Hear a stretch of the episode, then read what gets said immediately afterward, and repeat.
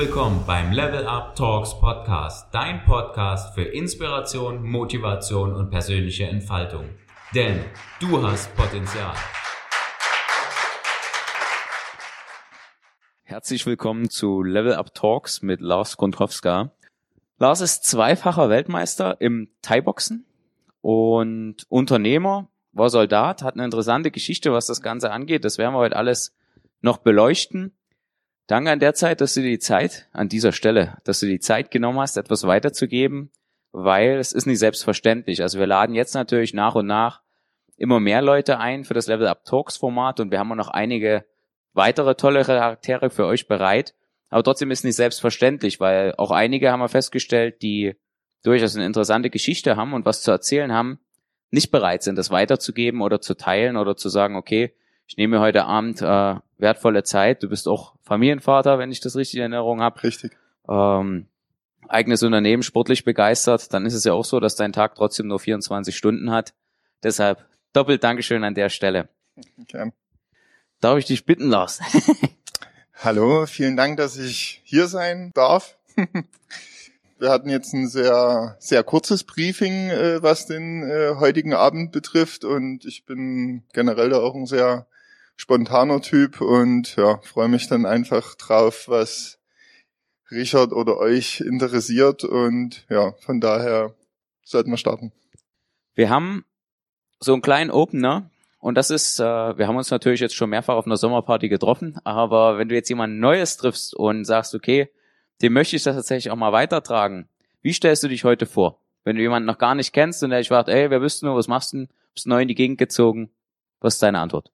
Naja, wenn er so sympathisch ist wie du, dann äh, Ah, versuche ich das äh, schon etwas äh, ja in die in die Tiefe gehen zu lassen. Und ja viele kennen mich so durch den Sport oder oder generell ist der Sport äh, egal was man da macht immer eine eine äh, angenehme Verbindung, ein angenehmer Türöffner, weil ja jeder schon mal Sport machen musste oder das, das gerne gemacht hat oder das überhaupt nie verstehen kann. Auf alle Fälle ist es halt immer ein, ein, ein Thema.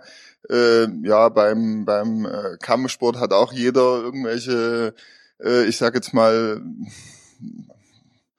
Geschichten, Geschichten, die er mal gehört, gesehen, erlebt oder wie auch immer hat. Und äh, ja, wenn man dann merkt, dass man halt mit einem Kampfsportler auch so äh, ein paar zusammenhängende Sätze sprechen kann, ist das für die meisten auch ganz äh, ganz interessant. Und äh, ja, das ist immer so ein Thema, wo es dann darum geht, ja, wie wie ist denn das und tut das nie weh? Und ja, ne, das ist ein Bänderes beim Fußball wahrscheinlich auch nie nie angenehm, ne? Und ja, also das ist so so immer ein guter Auftakt. Und äh, ja, dann äh, ist das Event, wo man sich befindet, ja auch äh, immer interessant, wie man da so zueinander kommt.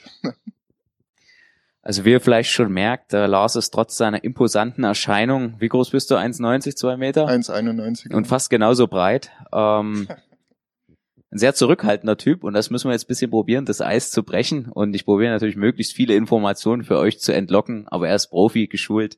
Wir probieren es trotzdem. Lars, wir sind, wie du siehst, eine ziemlich junge Community. Also zumindest würde ich das sagen, dass das Durchschnittsalter bei uns noch relativ äh, jung am Anfang ihres Lebensweges ist.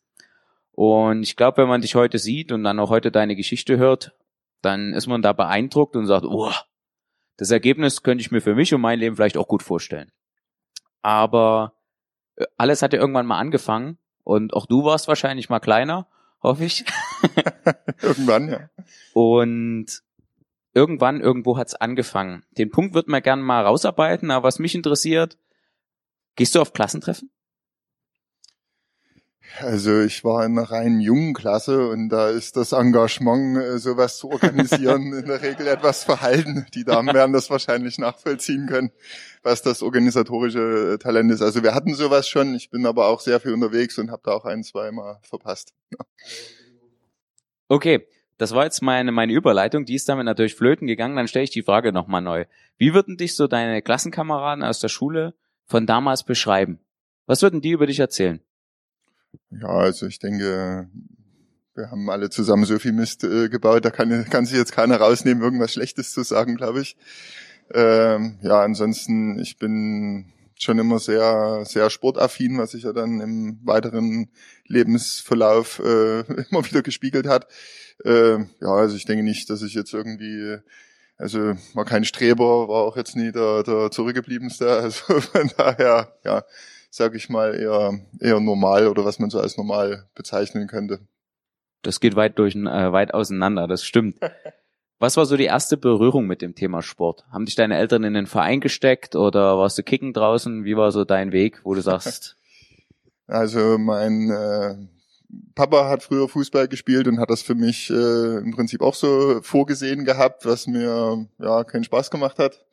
Und ich da lieber äh, damals Rad gefahren bin. Ja, und da kriegt man so viel Zeit rum, wenn man also immer weiter fährt und dann irgendwann sich mal messen möchte und mal ein paar Rennen fährt und so weiter. Also das ja, hat ist von alleine gekommen, weil mir das Spaß gemacht hat. Ja, also ich bin dann von diesen wie alle Jungs so Fußball und so weiter, da war ich dann immer so zu groß und zu schlaksig und, und ja, wenn, wenn sie mich gefallen haben, hat es immer keiner gesehen. Wenn ich einen da mal ein bisschen härter angegangen bin als Kind, ne, sag ich jetzt mal, da war das immer sehr auffällig, weil der, ja, dann äh, muss ich immer Strafrunden rennen und ach, also das war jetzt für mich so keine, keine schöne Zeit. Ne.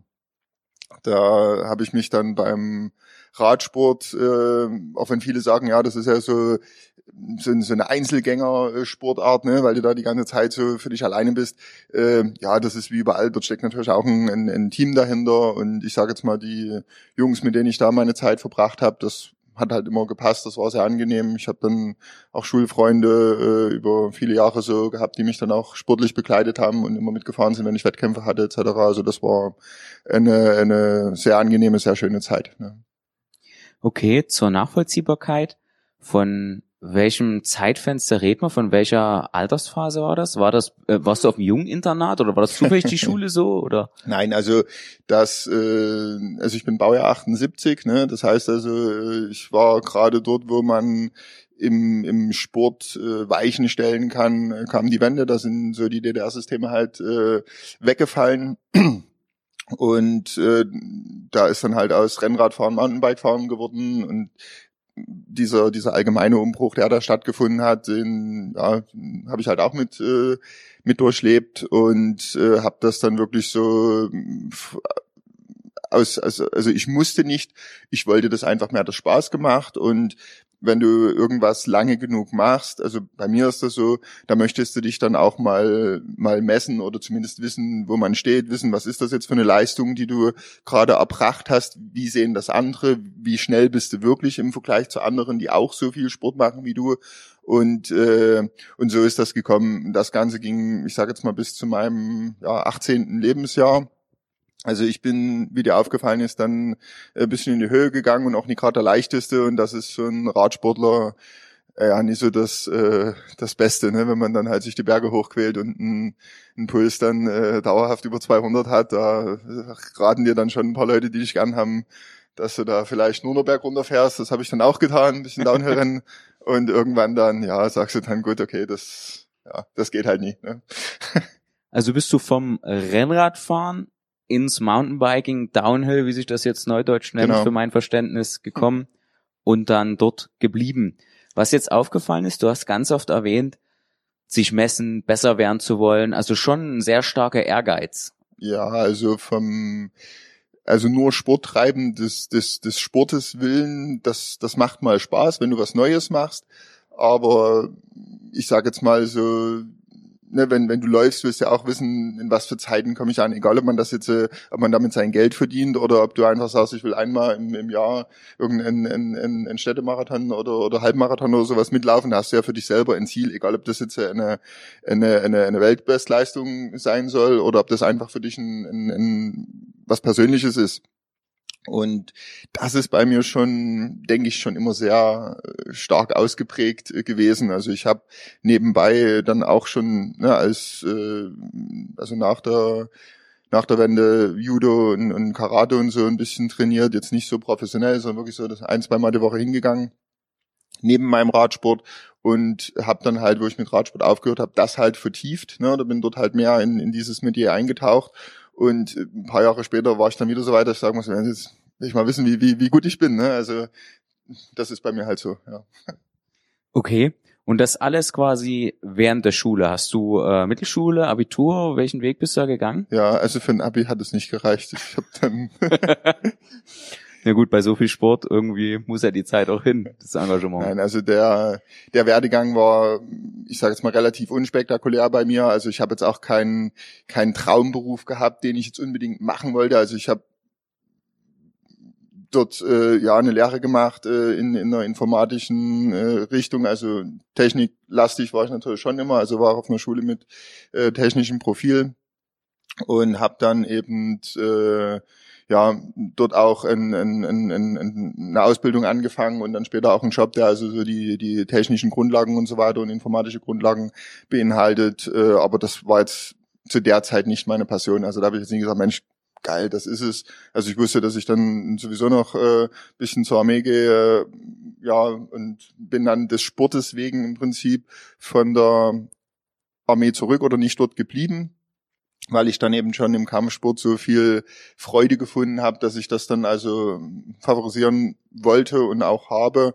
Und äh, ich sage jetzt mal, der Job da wirklich so, ich sag mal so nebenbei war. Also ich war da auch Angestellter äh, und ja, habe da mein Geld verdient und habe meine Zeit so gestaltet, dass ich eben ja meine ganzen Trainingseinheiten und alles absolvieren konnte und bin da völlig drin aufgegangen. Also das so zum zum zeitlichen Ablauf.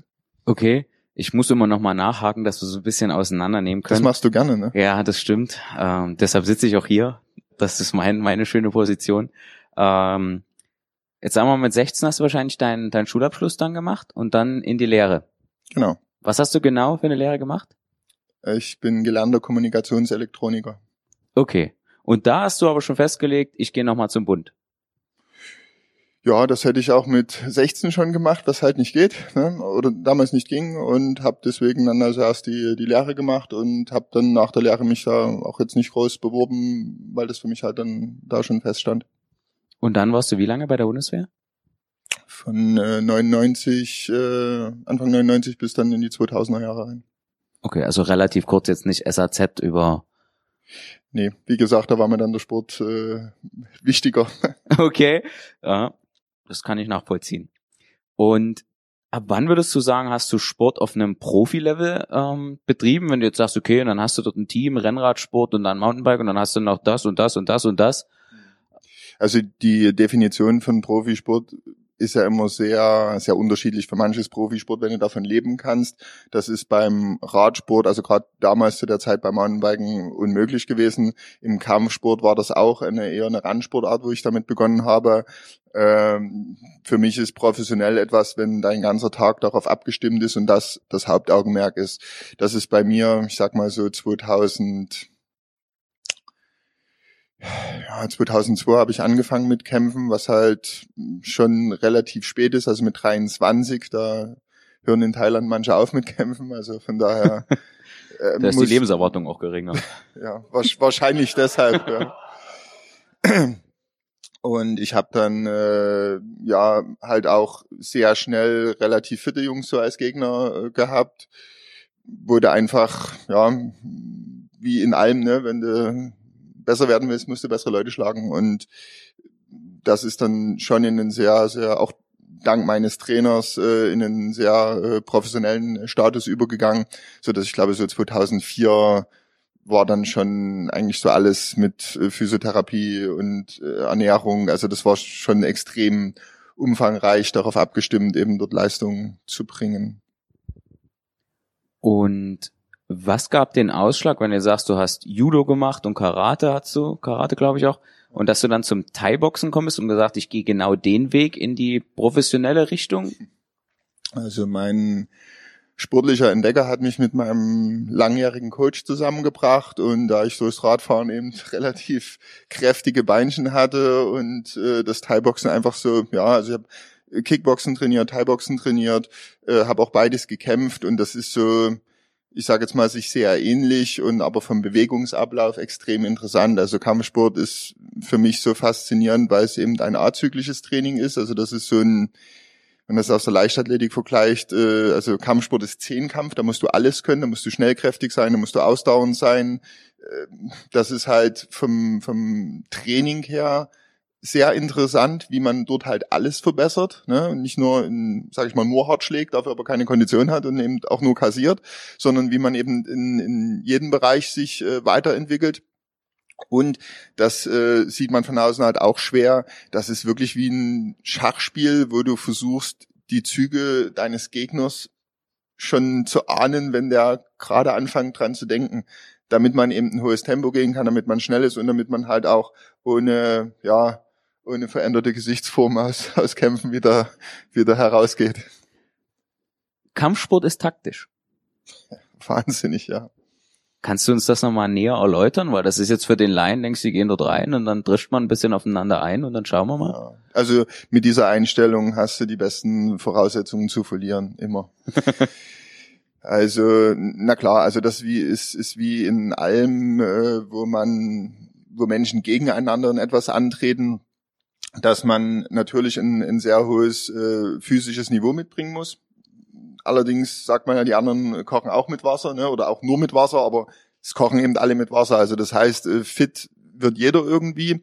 Und dann kommt das natürlich immer darauf an, wie gut du deine Gegner lesen kannst, wie gut du dich vielleicht auf denen ihre Vorzüge einstellen kannst und was für eine Willensstärke du mitbringst, damit du eben das, was du selber gut kannst, dem anderen aufzwingst. Und da gibt's halt, ich sag jetzt mal, viele taktische Spielchen, ob du eben sehr offensiv rangehst, weil du weißt, der andere bricht unter Druck ein, ne, oder ob du erstmal ein bisschen verhalten bist, den anderen ein bisschen auspowern lässt, um dann eben hinten raus von deiner besseren Kondition zu partizipieren. Also das ist das Schöne am Kampfsport, du hast nie immer den gleichen Gegner, sondern du musst dich halt auf eine Vielzahl Leute einstellen, einschießen und dich natürlich auch so anpassen, dass du dort immer noch, sage ich mal, eine Schippe mehr draufgeben kannst als das, was die eben mitbringen. Und da geht es bei der Vorbereitung dann, also gerade im Profisegment, wenn man seine Gegner schon eine Weile vorher kennt, äh, da geht es dann halt los, dass man sich halt auf die, die Stärken mal vornimmt, ne? man sich immer so immer auch widerspiegelt, wie würde ich mich denn jetzt schlagen, wenn ich er wäre? Ne? Und wenn man dann eben Defizite feststellt, werden die eben mit viel Fleiß und im unerbittlichen Coach äh, aus Heim rausgeschliffen und äh, die Stärken äh, ja natürlich dann umso weiter gefördert, dass man sagt, okay, ich habe jetzt hier die und die Möglichkeiten gegen den anderen äh, vorzugehen, das müssen wir erzwingen, das müssen wir, das müssen wir irgendwie so einleiten. Und das ist schon nie nur taktisch vom, von der Planung, also jetzt vom, vom Management, vom, vom Trainer und so weiter, sondern es ist auch im Wettkampf eben taktisch ich sage jetzt mal bestimmte Treffer, wenn du mal ein bisschen härter getroffen wurdest, das nicht gleich zu zeigen, so dass der andere dann eben ein Hochgefühl hat und über sich hinauswächst, sondern eben das so ein bisschen, naja, so ein bisschen abzutun. Also ich sag mal gerne das Gegenteil vom Fußball. Also Okay. Also nicht dieses übertriebene so beim kleinen Rempler äh, einen doppelten Salto machen und, und schmerzverzerrt liegen bleiben, sondern wenn es wirklich wehtut, einfach so tun wie, naja, war eigentlich nichts. Ne? Also da spielen schon sehr, sehr viele äh, interessante Punkte da eine Rolle. okay du hast quasi wieder das Thema Disziplin, wieder das Thema Ehrgeiz. Woher ja, kam klar. das in deinem Leben? Also klar, jetzt haben wir einen Weg zum Sport gefunden, Papa hat gern gekickt, okay, und dann fängt das damit an, sagst ja, das ist immer unfair gewesen, da bin ich Rad gefahren. Aber diese Grundeinstellung dafür, das Programm hat man ja als Mensch jetzt nicht unbedingt in der Hosentasche. Ja, also es gibt ja so, so viele schlaue Sprüche, ne? Also ein Kämpfer bist du oder nicht, das wirst du nie, ja äh, dieser ich bin jetzt kein, kein, kein Wunderkind gewesen in der Schule. Ich bin noch kein Jahrhunderttalent im, im Sport gewesen. Äh, Na, als Weltmeister ähm, ja irgendwie schon. Naja, das äh, da gibt's auch einen, einen, einen, einen coolen Spruch von einem Freund von mir. Fleiß schlägt Talent. okay. Also wenn man, äh, also ich kann nie mit Niederlagen umgehen, gar nicht. Also das ist so was, was man als, als Schwäche bezeichnen könnte. Also ich beim Radfahren, ich kann keinen vor mir sehen und äh, beim Boxen sowieso nicht. Ne? Also ist klar. Da hast, da hat man ja dann immer noch den Nachteil, dass wenn man dort Zweiter wird, dass alle auch sehen. Ne? Also das, das ist jetzt nicht so, als ob du bei 100 Meter eine Zehntel langsamer bist als dein Kontrahent. Ja, und diese, mit dieser Disziplin, ja, na klar, das gehört halt dazu. Das ist wie in allem, wenn du eine Firma erfolgreich äh, leiten möchtest, brauchst du genauso Disziplin. Wenn du Mitarbeiter führen möchtest, brauchst du Disziplin, musst ein Vorbild sein. Das ist überall so und das habe ich äh, durch den Kampfsport schnell gelernt, wenn du eben fleißiger bist, disziplinierter bist. Also zum Beispiel, ich, ich habe immer Rennen gehasst. Also Rennen sinnlos irgendwo langlaufen und dann auch jetzt nochmal schneller und dann mit der Stoppuhr und so. Das ist, also verstehe nicht, wie das jemandem Spaß machen kann. Ne? Ich bin immer nur Rennen gegangen, weil ich wusste, oder ne, man führt sich das ja dann so auf sehr primitive Art und Weise vor Augen, ja, der andere rennt jetzt schneller, der andere rennt jetzt mehr. Ich will aber der sein, der besser ist. Ne? Und so steigert sich das dann raus. So, dann hat mein Trainer immer noch so ein paar Leichtathleten mit ins Team genommen, die eben wirklich gerannt sind und nie wie ich nur vor sich hergestampft äh, haben.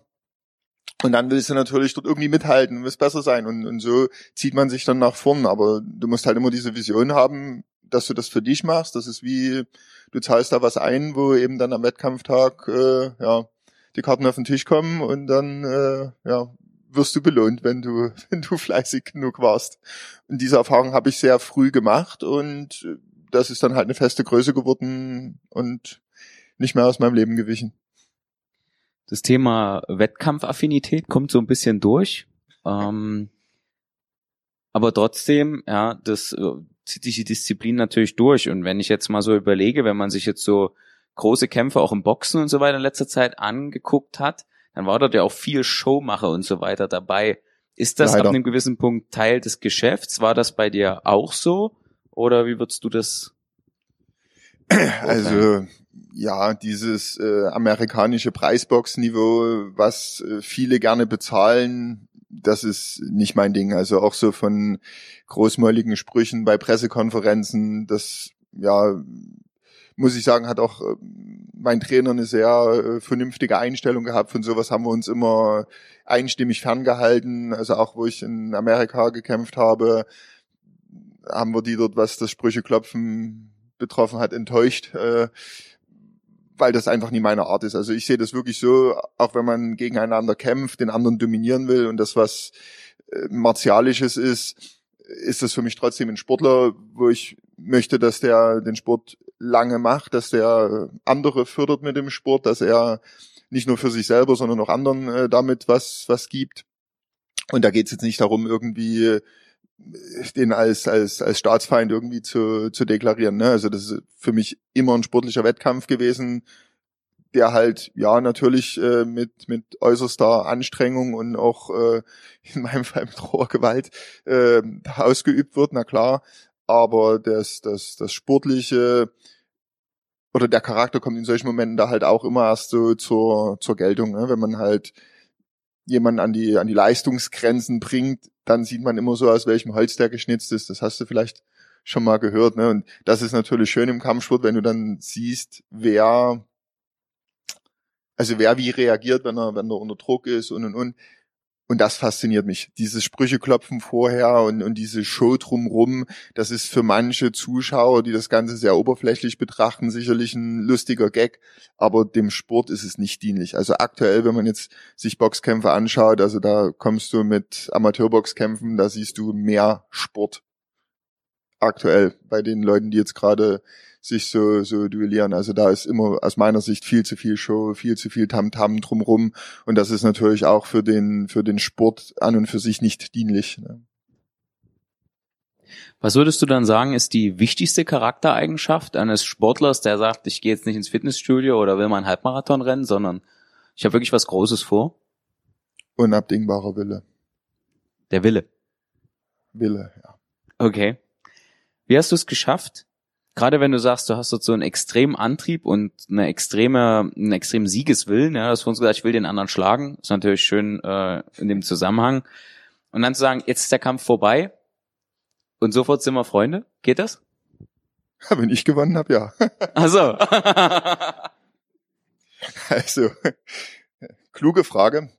Ja, also wenn man diese sportliche Einstellung besitzt, dann geht das schon. Also ich habe Natürlich hast du immer mal Leute, aber das ist jetzt egal, ob das Sportler sind oder nie. Du hast, jeder hat irgendwie Leute, mit denen er irgendwie nie kann, weil die Chemie nie passt, weil einfach die Interessen, die Ansichten zu konträr sind.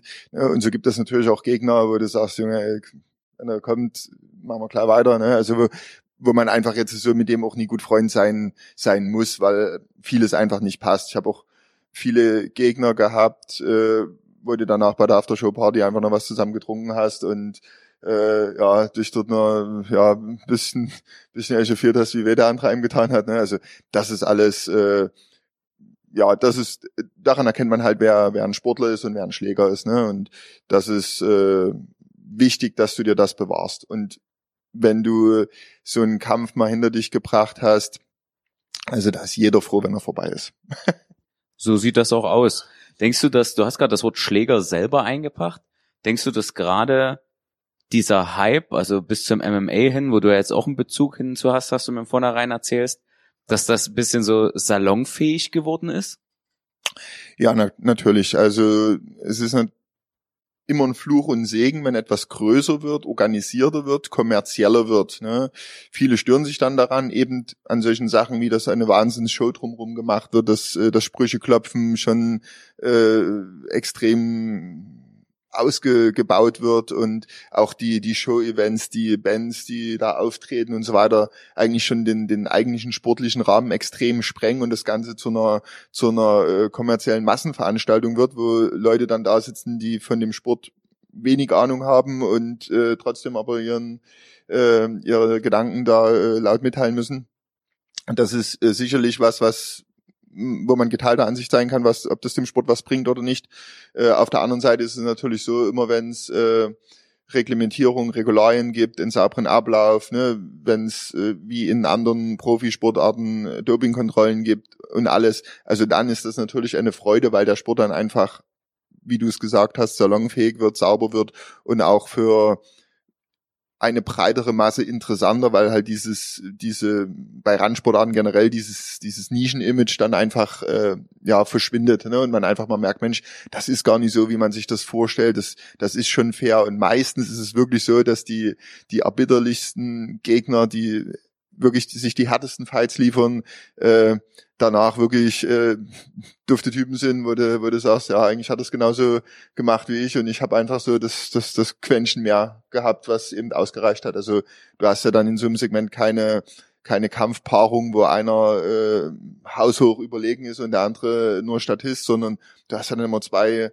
äh, meistens sieggewohnte Charaktere, wo einer gebrochen wird und wie man damit oder oder wenn du dann siehst, dass einer dann immer noch sehr sehr fair ist, der den Sieg anerkennt und und das würdigt deine Leistung, weil er sich ja selber auch nie unterschätzt und weiß, wie gut er selber ist, dann ist das natürlich ein Charakterzug, wo du sagst, okay, da muss man Hut ziehen, äh, extrem sportlich und extrem gut. Und wenn das die Zuschauer mitbekommen in einer größeren Masse, ist das natürlich für den Sport immer immer was Feines, um irgendwelche ja wilden Vorgeschichten, die immer meistens schlimmer erzählt werden, als sie, als sie waren, äh, dann mal aus den Köpfen rauszubekommen.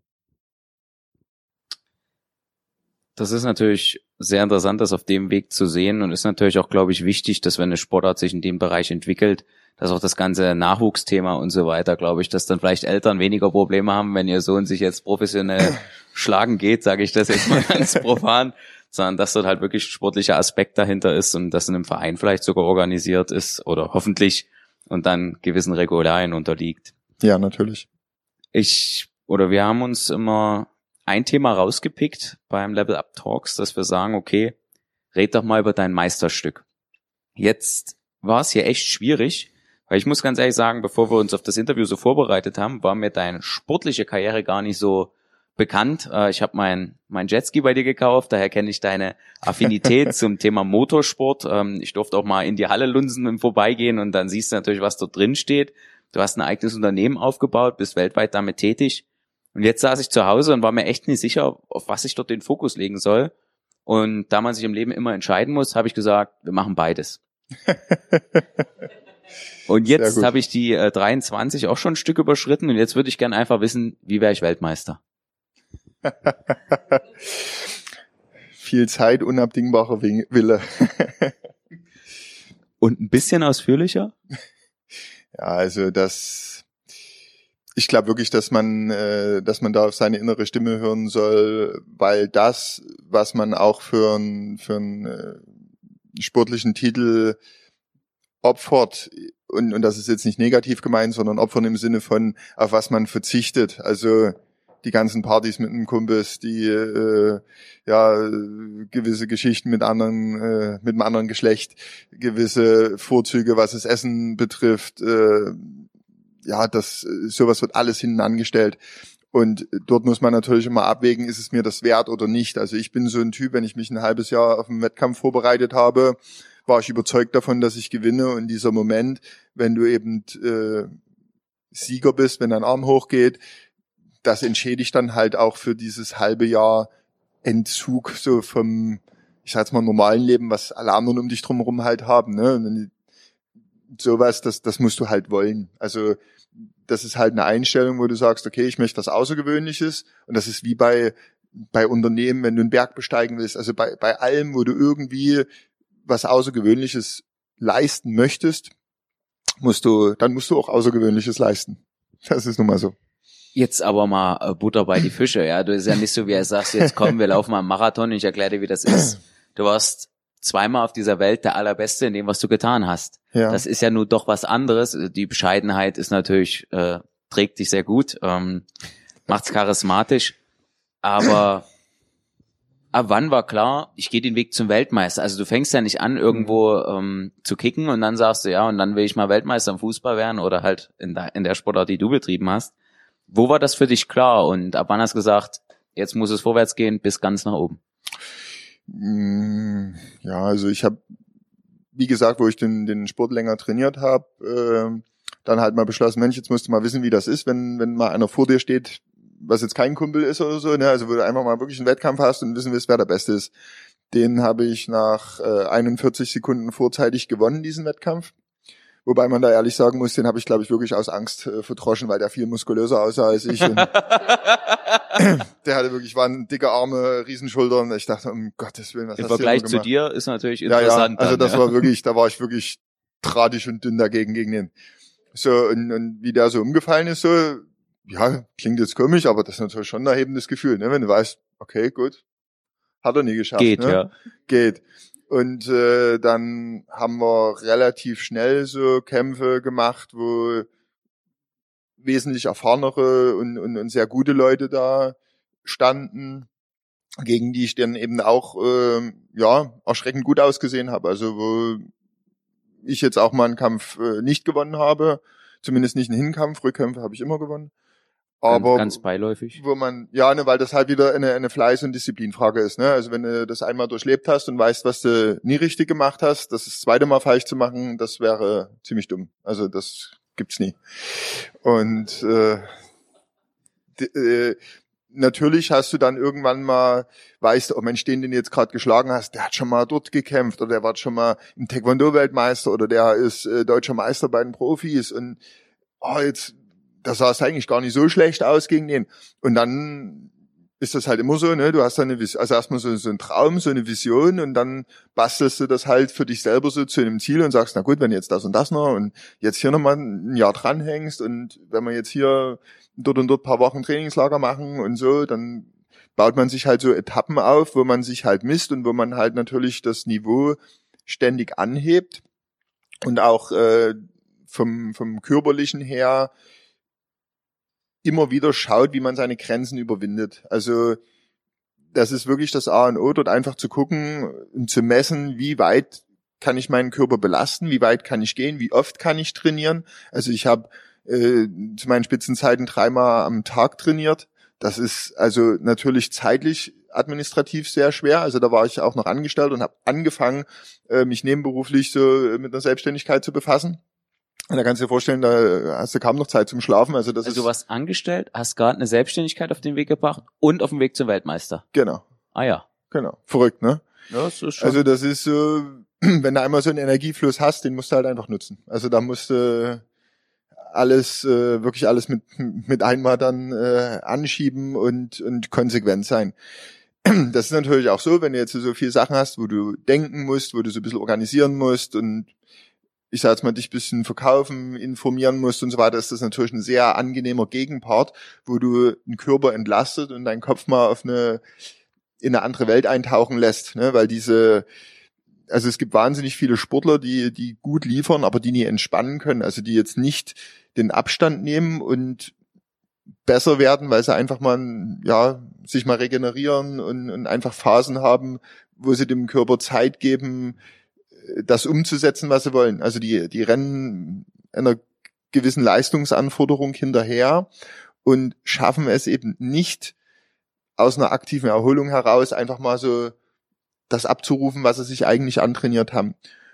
Und das, glaube ich, war bei mir ein Vorteil, dass ich eben, ich sag mal, immer ja, so, so, so allgemeinsprachlich Stress hatte, ne? also körperlichen Stress bei den, bei den Trainingseinheiten und dann natürlich auch vom Kopf her, wenn du ja, anfängst, Gewerbe am Trennen hin und her, ne? also es ist ja alles so, so Sachen, die du jetzt nie gewohnt bist oder wo, wo du immer in was Neues eintauchst. Und damit war ich aber vom, vom Sport immer mal so sequenzweise weg. Also wenn das mal eine Stunde ist, einfach, einfach mal eine Stunde, kann du sagen, mal so einen Kopf frei bekommen oder mal einfach an was anderes denken. Ähm, ja, das hat mir dort auch gut getan, weil ich dann wieder frisch zum Training gegangen bin und nie so zwischen den Einheiten eigentlich nur dran gedacht habe, um Gottes Willen, jetzt tun meine Beine wieder weh und oh, Kopfschmerzen hast du immer noch und oh, nee, heute Abend muss das wieder sein und hoffentlich geht's schnell zu Ende. Also das hatte ich nicht. Also ich habe immer zwischendurch mich beschäftigt äh, und auch beschäftigt gefühlt und habe dann, ach Mensch, jetzt ist so wieder soweit, okay, gut, naja, dann äh, Vollgas, machen wir, machen wir die nächste Runde. Und sowas ist natürlich wahnsinnig wichtig, dass du auf, auf deinen Körper da hörst, dass du, dass du den schon immer forderst und über die Grenzen hinausgehst, aber eben auch, naja, so die, die Zeit zum Wachsen bisschen, bisschen lässt. Und das konnte ich, äh, glaube ich, sehr gut so vereinbaren und, und gedeihen lassen. So sieht's zumindest heute aus und die Ergebnisse sprechen ja auch keine andere Sprache. Da, war das das Gewerbe, wo du jetzt deine Firma drauf aufgebaut hast oder hast du was anderes gemacht? Ja, also ich habe, wie gesagt, mit dem Hintergrund meiner äh, technischen Ausbildung und weil ja Jungs äh, generell bisschen äh, autoaffin sind, die meisten zumindest, ähm, ja, habe ich mich dann also auch in, in dieser äh, Branche da ja bisschen bisschen reingedacht und ein bisschen reingearbeitet und habe halt äh, die Möglichkeit bekommen äh, Teil so einer Tuning-Kette zu sein, wo man also Leistungssteigerungen und, und Fahrzeugveredelungen vornimmt in ja unter im, unter einer einer Flagge eines äh, größeren Konzerns, sage ich mal, was mir einen guten Einstieg geliefert hat, dort mal reinzuschnuppern, so die Kunden mal so so abzuklopfen, wie gesagt, man einfach eine schöne andere Welt äh, zu haben, außer dem Sport, ne, wo man mal sagt, Mensch, das ist auch ganz interessant und macht natürlich auch riesen Spaß. Und ja, das war, das war so der Start. Hab das dann ad acta gelegt, weil ich das eben alles, wie ich halt so bin, alles besser, professioneller und nee, das muss, das muss schöner gehen, das muss schneller gehen, das muss äh, sauber funktionieren, ja, das, das geht halt mit großen Unternehmen nicht und auch nie, wenn du so ein Lizenzpartner von irgendjemand bist, das musst du dann alleine machen. So wie im Sport halt auch. Also Richtung Franchise stelle ich mir das jetzt vor.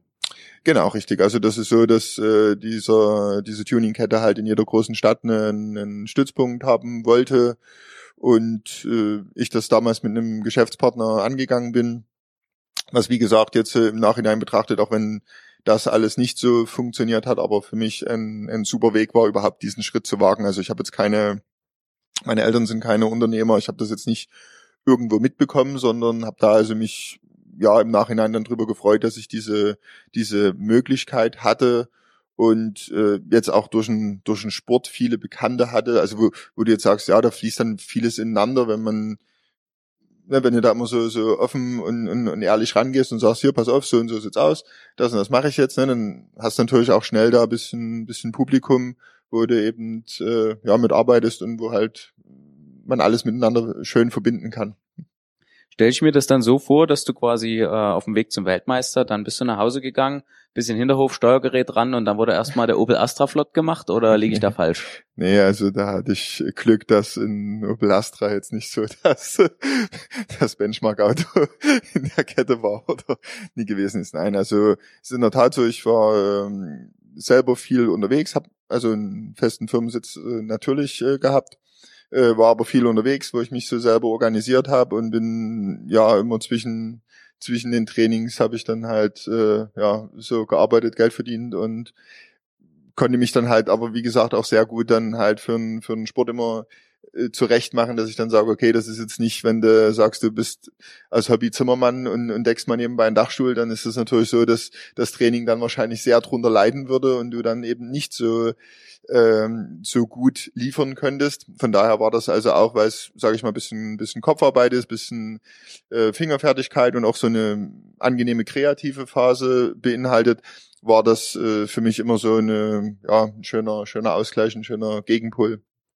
War das wieder aufgrund deiner Charaktereinstellung, dass du sagst, da geht noch mehr? Oder hättest du auch in dem Moment, wo du auf dem Weg zum Weltmeister warst, hätte man davon leben können? Also zu der Zeit war der Sport noch so so sehr Randgruppensport, sage ich mal, dass du davon, wenn man es jetzt äh, also ich bin mir nur sehr treu geblieben. Ich habe jetzt zum Beispiel keine Werbung für Zigaretten gemacht oder sowas, wo ich jetzt nicht dahinter stehe. Ne? Und die Partner, die ich äh, dort bekommen habe, das ist natürlich immer so, wenn es jetzt kein, kein in Deutschland Fußball ist oder in, in Amerika äh, Football ist, dann hast du es natürlich immer schwer, wenn du noch keine Titel hast, noch keine Erfolge hast, jemanden zu finden, der sagt, Mensch, du komm, äh, das passt, das wird super, äh, ich unterstütze dich, ich zahle dir ein Gehalt oder ich mache dir eine Altersvorsorge oder sonst irgendwas. Also das ist dann in der Tat so natürlich nicht äh, gewesen. Und das Arbeiten habe ich natürlich auch zum Leben gebraucht. Also zu der Zeit ist es, also wäre das jetzt nicht denkbar gewesen, dass ich nur durch einen durch einen Sport mein Leben finanziere. Also nicht mit dieser Sportart. Äh, von daher, ja, also mir ging es so gut, dass ich jetzt nicht äh, nicht äh, sportlich gesehen auf irgendwas verzichten musste. Also ich kann, ich habe jetzt natürlich schon einen Partner gehabt und so weiter, wo jetzt Trainingslager und alle Notwendigkeiten da mit äh, abgedeckt waren. Aber für ein, ja, dass du sagst, hast jetzt ausgesucht, wenn du hier noch zwei Jahre im Ring stehst, das äh, war es natürlich nicht. Wo bist du dann Weltmeister geworden? Spanien. Okay. Und da der ein oder andere von uns ja jetzt noch kein Weltmeister war, beschreib mal das Gefühl ganz kurz in dem Moment. Spürt ja, man da überhaupt um, was? Um ganz offen zu sein, kann man das nicht beschreiben. Also das ist. Versuch's.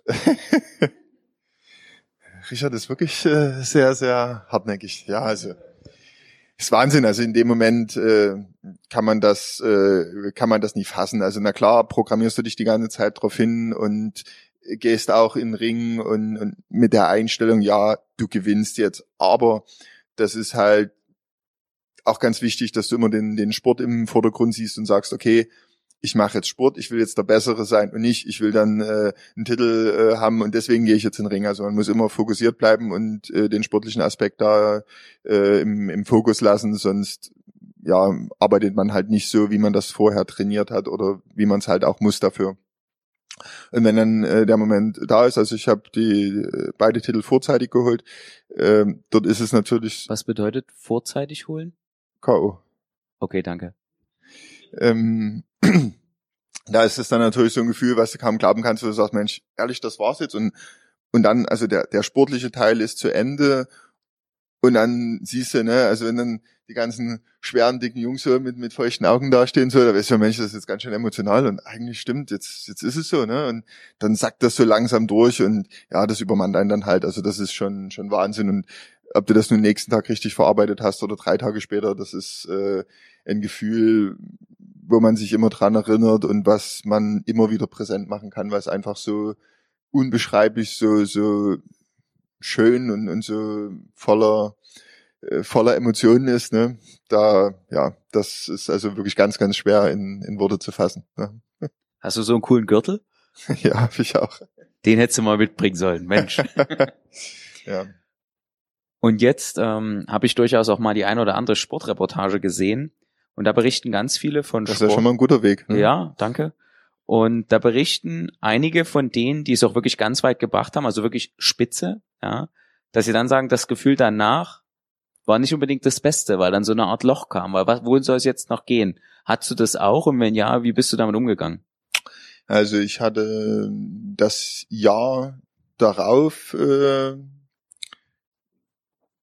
eine, ja auch ein, ein, ein Rückschlag. Also ich habe mir einen Mittelfuß äh, gebrochen und das wirft natürlich äh, einen auch erstmal zurück. Ne? Du, Ärzte sind ja generell sehr, sehr pessimistisch äh, und erzählen ja, dass du da nie wieder glücklich wirst und hin und her. Und äh, dort muss ich sagen, also in, also natürlich bist du da traurig und, und da bricht eine Welt zusammen, ne? Das, das kann man gar nicht anders äh, ausdrücken. Aber jetzt so ein Loch, so nach dem Motto wie, na, was soll denn jetzt noch kommen oder so, also das muss ich ehrlich sagen, hatte ich nicht, weil der Sport so dynamisch ist, da kommen immer wieder neue, neue Leute raus, die gut sind, die irgendwas besonders gut können oder die, sage ich mal, wo du denkst, Mensch, die sind mit einem Wasser mehr gewaschen worden. Und da freut man sich dann natürlich gegen die einen, einen, einen Schlachtplan da zu, zu eruieren und äh, sich auch selber dann halt nochmal zu entwickeln. Und äh, das ist vom Kopf her diese Reife, die man dann bekommt, ist natürlich auch nicht zu unterschätzen. Also am Anfang die die ersten Kämpfe, also ich bin so ein, so ein, so ein Kopfmensch, ne? Ich, ich hab da vorher auch immer Bange gehabt, dachte mir, um Gottes Willen, was hast du dich jetzt hier wieder eingelassen? Ne? Und so und erst wenn der Kampf dann losgeht, also wenn wenn das sportliche das sportliche Duell läuft, dann bist du natürlich Profi, dann arbeitest du, dann machst du das, was du vorher trainiert hast, machst das, was dein Trainer sagt, dann funktioniert das alles. Aber so, ne, dieses emotionale, was dich, was dich vorher halt auch so ein bisschen beutelt, ne, du musst Gewicht machen, so, und ich musste, äh, was, was ist Gewicht machen? Ähm, naja, dass du bisschen, bisschen abkochst, also. Und was ist das? Du solltest mehr Sport gucken, zumindest.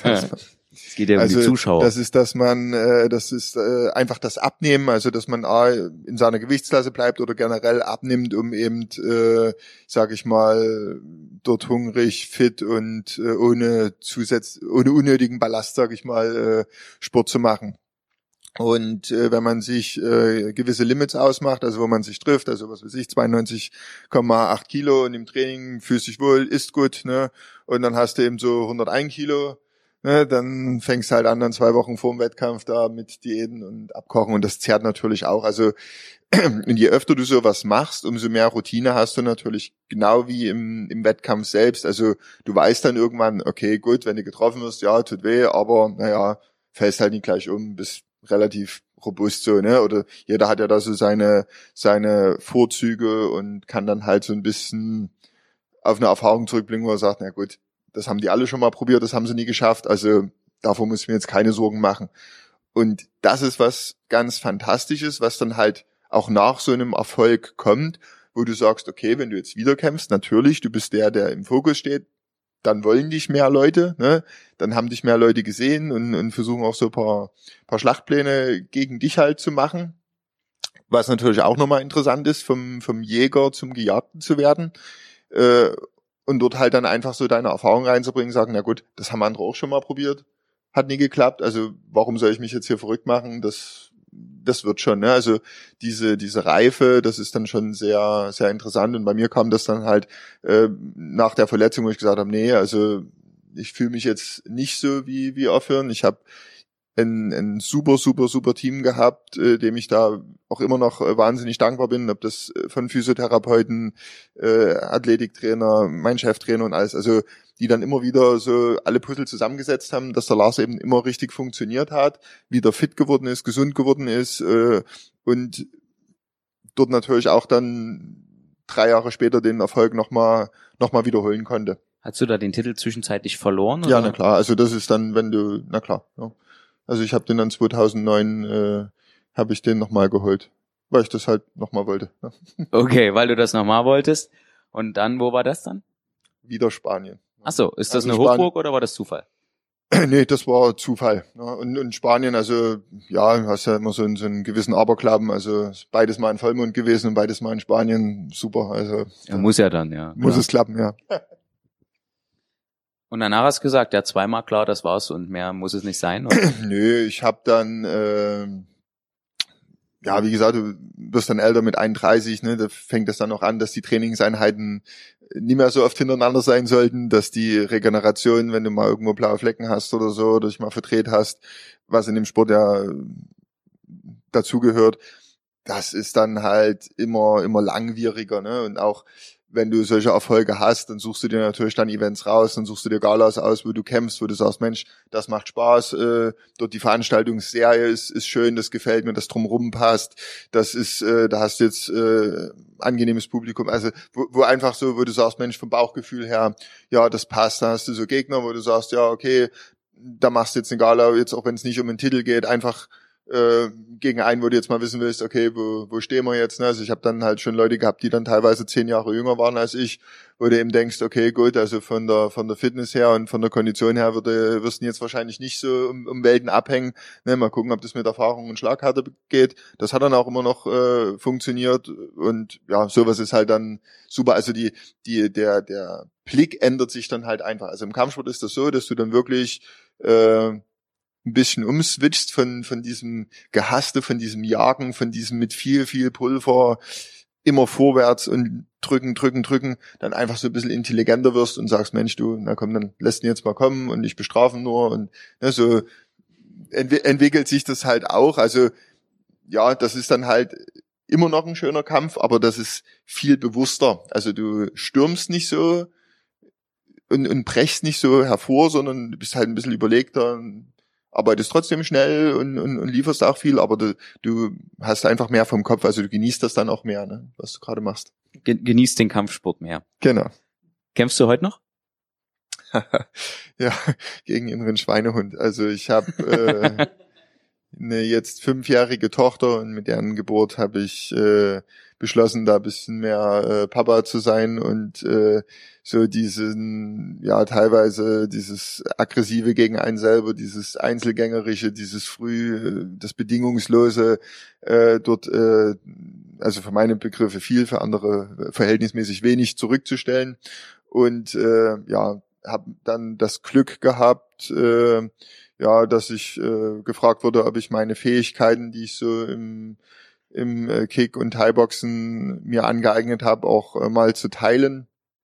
Und äh, das mache ich jetzt mit Freude. Also ich gebe jetzt äh, Stand-up-Unterricht in, in einem äh, MMA-Verein in Dresden und äh, bin da wahnsinnig froh drüber, dass man eben diesem Sport erhalten bleibt, dass man eben sich immer noch ein bisschen bewegen kann und mit den mit den ganzen Athleten so ein bisschen rumturnt und ja, dort halt von seinen Erfahrungen noch äh, nicht nur selber partizipiert, sondern andere da auch ein bisschen inspirieren kann. Weil ist ja nicht so, dass du jetzt Langeweile hast. Würdest du sagen, dass jemanden, der sportlichen Ehrgeiz und Erfolg hat, vielleicht sogar auf dem Niveau wie du, auf das Thema Gründen und Unternehmertum leichter fällt? Ja. Warum? Weil im Prinzip weil die, weil die, die Grundregeln im Leben für mich alle gleich sind, egal was man macht. Also immer wenn du irgendetwas wirklich willst, wirst du es auch erreichen. Immer wenn du dir selber was in den Weg stellst, wirst du scheitern. Also das ist egal, ob du das im Sport nimmst, ob du das bei einer Ausbildung nimmst, bei einem Studium nimmst, bei einer äh, bei einer Anstellung nimmst, ob du das bei einer bei einer freiberuflichen Tätigkeit nimmst. Also immer, wenn wenn du was wirklich möchtest, und ich sage jetzt mal, mit, mit allen Themen dort offen und ehrlich umgehst, wirst du immer Leute um dich rumfinden, die das eben gut finden und, und die dich unterstützen, die, sage ich mal, ein Teil deiner Erfolgsgeschichte werden. Und äh, wenn du dir auf Deutsch gesagt den, den, den Arsch aufreißt, natürlich wird es dann erfolgreich. Also das, wenn die Richtung stimmt und äh, die, die Energie, äh, die dort aufgewendet wird, ist immer das ist, wo du sagst, ja, das ist es mir auch wert, ich, ich beiß mich da rein und mach's nie halbherzig, natürlich wird's dann erfolgreich. Das bedeutet, du hast damals die, die Franchise-Idee gehabt mit jemandem zusammen, das hat nicht so ganz funktioniert. Danach bist du in der Branche geblieben, hast dein eigenes Ding durchgezogen. Ist das das, was es heute ist, oder hat sich das dann nochmal gewandelt? Ja, also das hat sich äh, ständig weiterentwickelt. Also ich bin ja, ich komme ja ausbildungstechnisch nicht aus dem äh, Kfz-Gewerbe, sondern wirklich rein aus dem äh, aus der Informatik und aus dem technischen Bereich und habe halt immer so, ich habe halt immer so das das wenn ich irgendwas mache, muss es immer perfekt sein. Also ich habe so ein, für mich selber einen sehr hohen Anspruch und habe meine erste eigene Unternehmung dann auch darauf ausgerichtet, eben genauso durchgedrehte Typen zu bedienen wie mich, die eben sagen, okay, mir reicht eben jetzt so der Standard oder der Durchschnitt nicht, sondern ich möchte etwas Außergewöhnliches haben, ich möchte es besonders haben, besonders gut, besonders individuell, besonders einmalig. Ja, und, und habe halt erschreckenderweise festgestellt, dass ich da nie alleine auf der Welt rum, rumrenne, sondern dass es da relativ viele Leute gibt, die diese Ansprüche hatten und haben und die eben keinen äh, geeigneten Partner gefunden haben, der eben diese Wünsche umsetzt. Und so ist es bei mir gekommen, dass es also von reinen Leistungsoptimierungen hinausgegangen ist, dass die Nachfrage nach, ich sage jetzt mal, meiner Qualität in Bereiche, die ich jetzt aus eigener Hand nicht bedienen konnte, gestiegen ist. Also dass Leute gesagt haben, hier, du machst dann mit dem Auto alles. Also jetzt du tust auch dich um die Lackierung kümmern, Du baust mir eine Abgasanlage, die besser klingt. Ich möchte hier und da an der Optik was verändert haben. Ich möchte das Interieur anders besattelt haben und und und. Und dort habe ich mich halt gefreut, dass ich eben auch einen, einen Bekanntenkreis äh, im, unter Unternehmern habe, wo eben äh, ein ausgezeichneter Sattler dabei ist, der wirklich äh, ja, Künstlergehen hat und, und sehr individuelle und, und wunderschöne Sachen gezaubert hat. Und und und also wo ich das alles vereint habe. Und wo das immer mehr wurde, habe ich dann halt angefangen, noch ein Unternehmen zu gründen, wo ich äh, ein paar Meister einstelle, wo eben jeder so seine Spezifikation hat und eben jeder mit dem, was er sehr gut kann, an einem Projekt arbeitet, was ich koordiniere, wo ich teilweise selber was mache, wo ich manchmal auch nur koordiniere. Und dann eben ein Gesamtergebnis rauskommt, was immer den Ansprüchen der Kunden nicht nur gerecht wird, sondern das in der Regel übertrifft. Und das macht er hier in Dresden? Genau, das machen wir in Dresden-Weisig. Haben uns also etwas an die Peripherie von Dresden äh, zurückgezogen, um eben dort einfach ja in Ruhe äh, arbeiten und äh, ja, der Kreativität freien Lauf lassen zu können. Das bedeutet, wenn ich jetzt äh, mal sage, ich will ein Foto mit einem für mein Instagram mit einem Lamborghini machen, dann komme ich nicht zu dir. Nee, das äh, ist mit dem Geschäftsmodell, was ich pflege, was also sehr auf ähm, heutzutage könnte man sagen, auf, auf Datenschutz, ne? also was eher so ein bisschen auf das äh, Zurückhaltende und Diskrete äh, beruht, nicht gegeben. Also du kannst gerne mit jedem Auto zu mir kommen, ich kann dir da gerne weiterhelfen, aber jetzt rein so für die äh, für Fotoshootings und so weiter, da würde ich dir maximal Kunden von mir vermitteln, die sowas hauptberuflich machen, aber bei mir gibt's sowas nicht. Also ein doch sehr integrer Kundenkreis, den du dort bedienst. Ja, genau weil wahrscheinlich die Autos oder also ist ja alles, was schwimmt, was fährt, was fliegt. Also beim Fliegen bin ich noch ein bisschen, ein bisschen schüchtern. Ne? Also da habe ich mich beim, was das Tuning betrifft, noch nicht so ausgetobt, aber äh, zu Wasser, zur Erde, ja, da ist schon, äh, da haben wir schon so ziemlich alles da äh, optimiert und gesteigert. Und jetzt ist natürlich trotzdem schwer greifbar. Was ist denn so das, das Auto, was bei dir auf dem Hof fährt, was man kennen könnte? Von bis, also insgesamt habe ich jetzt äh, fünf Unternehmungen, wo wir also verschiedene Säulen aufgebaut haben, die alle rund ums Thema automobile Leidenschaft äh, stehen. Das heißt also, bei mir siehst du eine, in einer Sparte Oldtimer, die also von einer, von einem angenehmen Daily-Treiber in einem, ich sage jetzt mal, mittleren Preissegment, wo man sagt, okay, den kannst du auch nochmal auf der Straße stehen lassen. Was ist denn ein mittleres Preissegment? Ja, was weiß ich, ein SL, ein 40 Jahre alter SL, so um die, um die 30, 40.000 oder sowas. Okay. Wäre jetzt denke ich, ein mittleres Preissegment, wo man sagt, okay, das ist einfach so ein schönes Auto, was jetzt an Wert nicht, äh, nicht verliert, wo du also erstmal nichts falsch machst und äh, was du aber auch jeden Tag nutzen kannst, ohne dass du Angst haben musst, um Gottes Willen, wenn jetzt hier ein Laubblatt drauf fällt, dann ah, kriege ich hier äh, eine, eine wahnsinnige Entwertung hin. Ne? Und äh, das geht halt auch bis zu Fahrzeugen in einem, in einem sieben- oder teilweise achtstelligen Bereich, wo ja eine 1A-Restauration mit einer Historientreue äh, vonnöten ist. Also da bedienen wir im Prinzip wirklich alles. Ne? Was für Fahrzeuge kosten denn achtstellig? Es ist ja ein Auto. Alte, al, nee, das, äh, das, kann man so, das kann man so nicht sagen. Nee, nee, das sind einfach alte italienischstämmige Fahrzeuge, die mal irgendwelche interessanten Rennen gewonnen haben und dann halt einen ideologischen Wert für die Besitzer haben und für andere Leute auch, die dann den Wert eben bei Einschlägen, Auktionen nach oben treiben. Also das ist jetzt so, so ein Bereich, was man jetzt an, an, an alten Autos äh, bedient. Ähm, wir haben natürlich äh, Thema Motorsport, also wir betreuen Motorsportteams oder, oder kleinere äh, Sportwagenmanufakturen, die selber bauen mit unserem Know-how und unseren Tätigkeiten. Wir haben äh, klassische Sport- und Luxuswagen, also wo du eben ja Bentleys und, und Lamborghinis und so weiter hast, die jetzt einfach so bisschen individueller, bisschen schneller werden sollen. Weil die ja so schon nicht schnell genug sind. Ja, das ist so, wenn du wenn du einen Bugatti hast, kennst du mindestens drei Leute, die auch einen haben. Und wenn du das dann, dann doof, ne? zum Beispiel so bist wie ich, dass du eben immer der Beste sein möchtest, ne, dann äh, willst du den natürlich auch den schnellsten äh, von den drei Fahrzeugen haben. Und, äh, das ist, äh, sage ich mal, interessant für mein Geschäft. Also musste ich auch erst lernen, war früher auch nicht so, wo die ersten kamen mit so limitierten Ferrari und so weiter. Da ich gedacht, sind die harte oder was? Also die gehen ja schon wie Sau, ne? Und aber natürlich theoretisch geht es und dann entwickelst du das, machst das und die, die eben sehr gut Auto fahren können, die merken dann eben auch, ja, wenn du jetzt gewisse Schaltvorgänge ein bisschen homogener äh, machst, wenn einfach die, die Performance ein bisschen besser abrufbar ist, wenn einfach noch ein Stückchen mehr äh, Leistung ist, was das Auto auf der Karte etwas mehr beschleunigt, ja, und dann hast du eben ein neues Zielgebiet. Ne? Und so hat sich das bei mir entwickelt. Ne? Wir machen aber halt genauso auch äh, einen Bereich von, von Nutzfahrzeugen, die einfach ökonomischer laufen. Also jetzt, wo du sagst, okay, irgendwelche Transportunternehmen, Dienstleistungsunternehmen, die einfach, sage ich mal, in ihrer Fahrzeugflotte etwas sparsamer unterwegs sein wollen. Das äh, äh, funktioniert halt genauso bis hin zu irgendwelchen individuellen Einbauten für, was weiß ich, Wohnmobile und so weiter, Yachten. Also das ist Dass mein Boot ökonomischer fährt. Äh, genau, das ist äh, in der Regel nicht äh, das Hauptaugenmerk von Yachtbesitzern, muss ich dich enttäuschen. Ja. Aber interessant ist es natürlich, wenn du einfach ein paar Stunden mehr Reichweite hast und dann vielleicht die ein oder andere abgelegene Insel mit der Bekleidung deiner Wahl anfahren kannst, dann wird das schon wieder interessant und dann können wir mit unserer Arbeit dort natürlich auch äh, für genügend Puffer sorgen.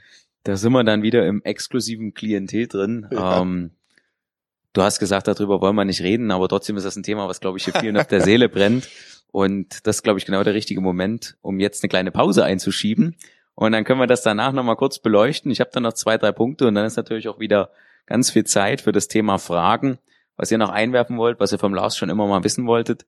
Herr Lars hat am Anfang gesagt, was wollen wir denn 50 Minuten zusammen reden? Die Stunde ging jetzt weg wie nix und ich denke, wir machen jetzt erstmal eine kurze Pause und dann treffen wir uns 20 hier wieder. Vielen Dank für eure Aufmerksamkeit. Lars, trink noch mal einen Schluck Wasser und bis, gleich.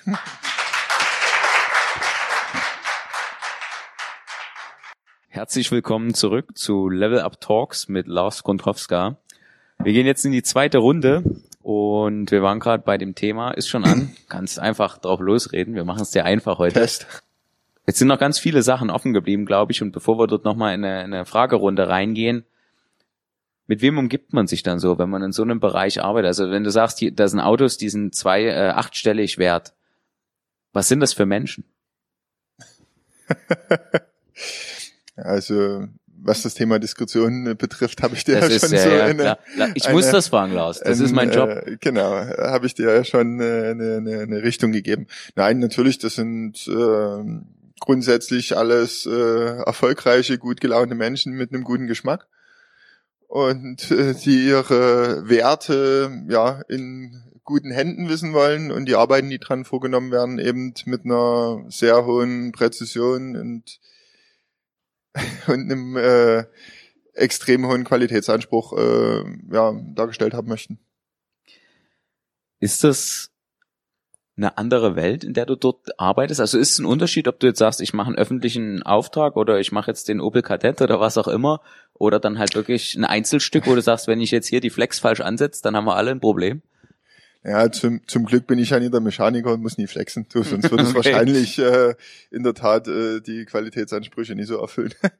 ähm, mh, also andere Welten, also es, es gibt nur eine Welt, aber ich weiß, was du was du meinst und natürlich äh, ist die äh, der Anspruch und auch das äh, sag ich mal, dass eben bestimmte Fahrzeuge, die holen wir ab oder ja, wo quasi nicht, nicht angehalten wird, ne, weil es versicherungstechnisch schon so gut wie unmöglich ist, die irgendwo mal abzuparken und, und, und dort versichert äh, übernachten zu lassen. Also natürlich sind die Anforderungen an das gesamte Team, an meine, an meine Jungs äh, da extrem vielseitig. Die müssen sich da auf, auf sehr viele unterschiedliche Szenarien einstellen.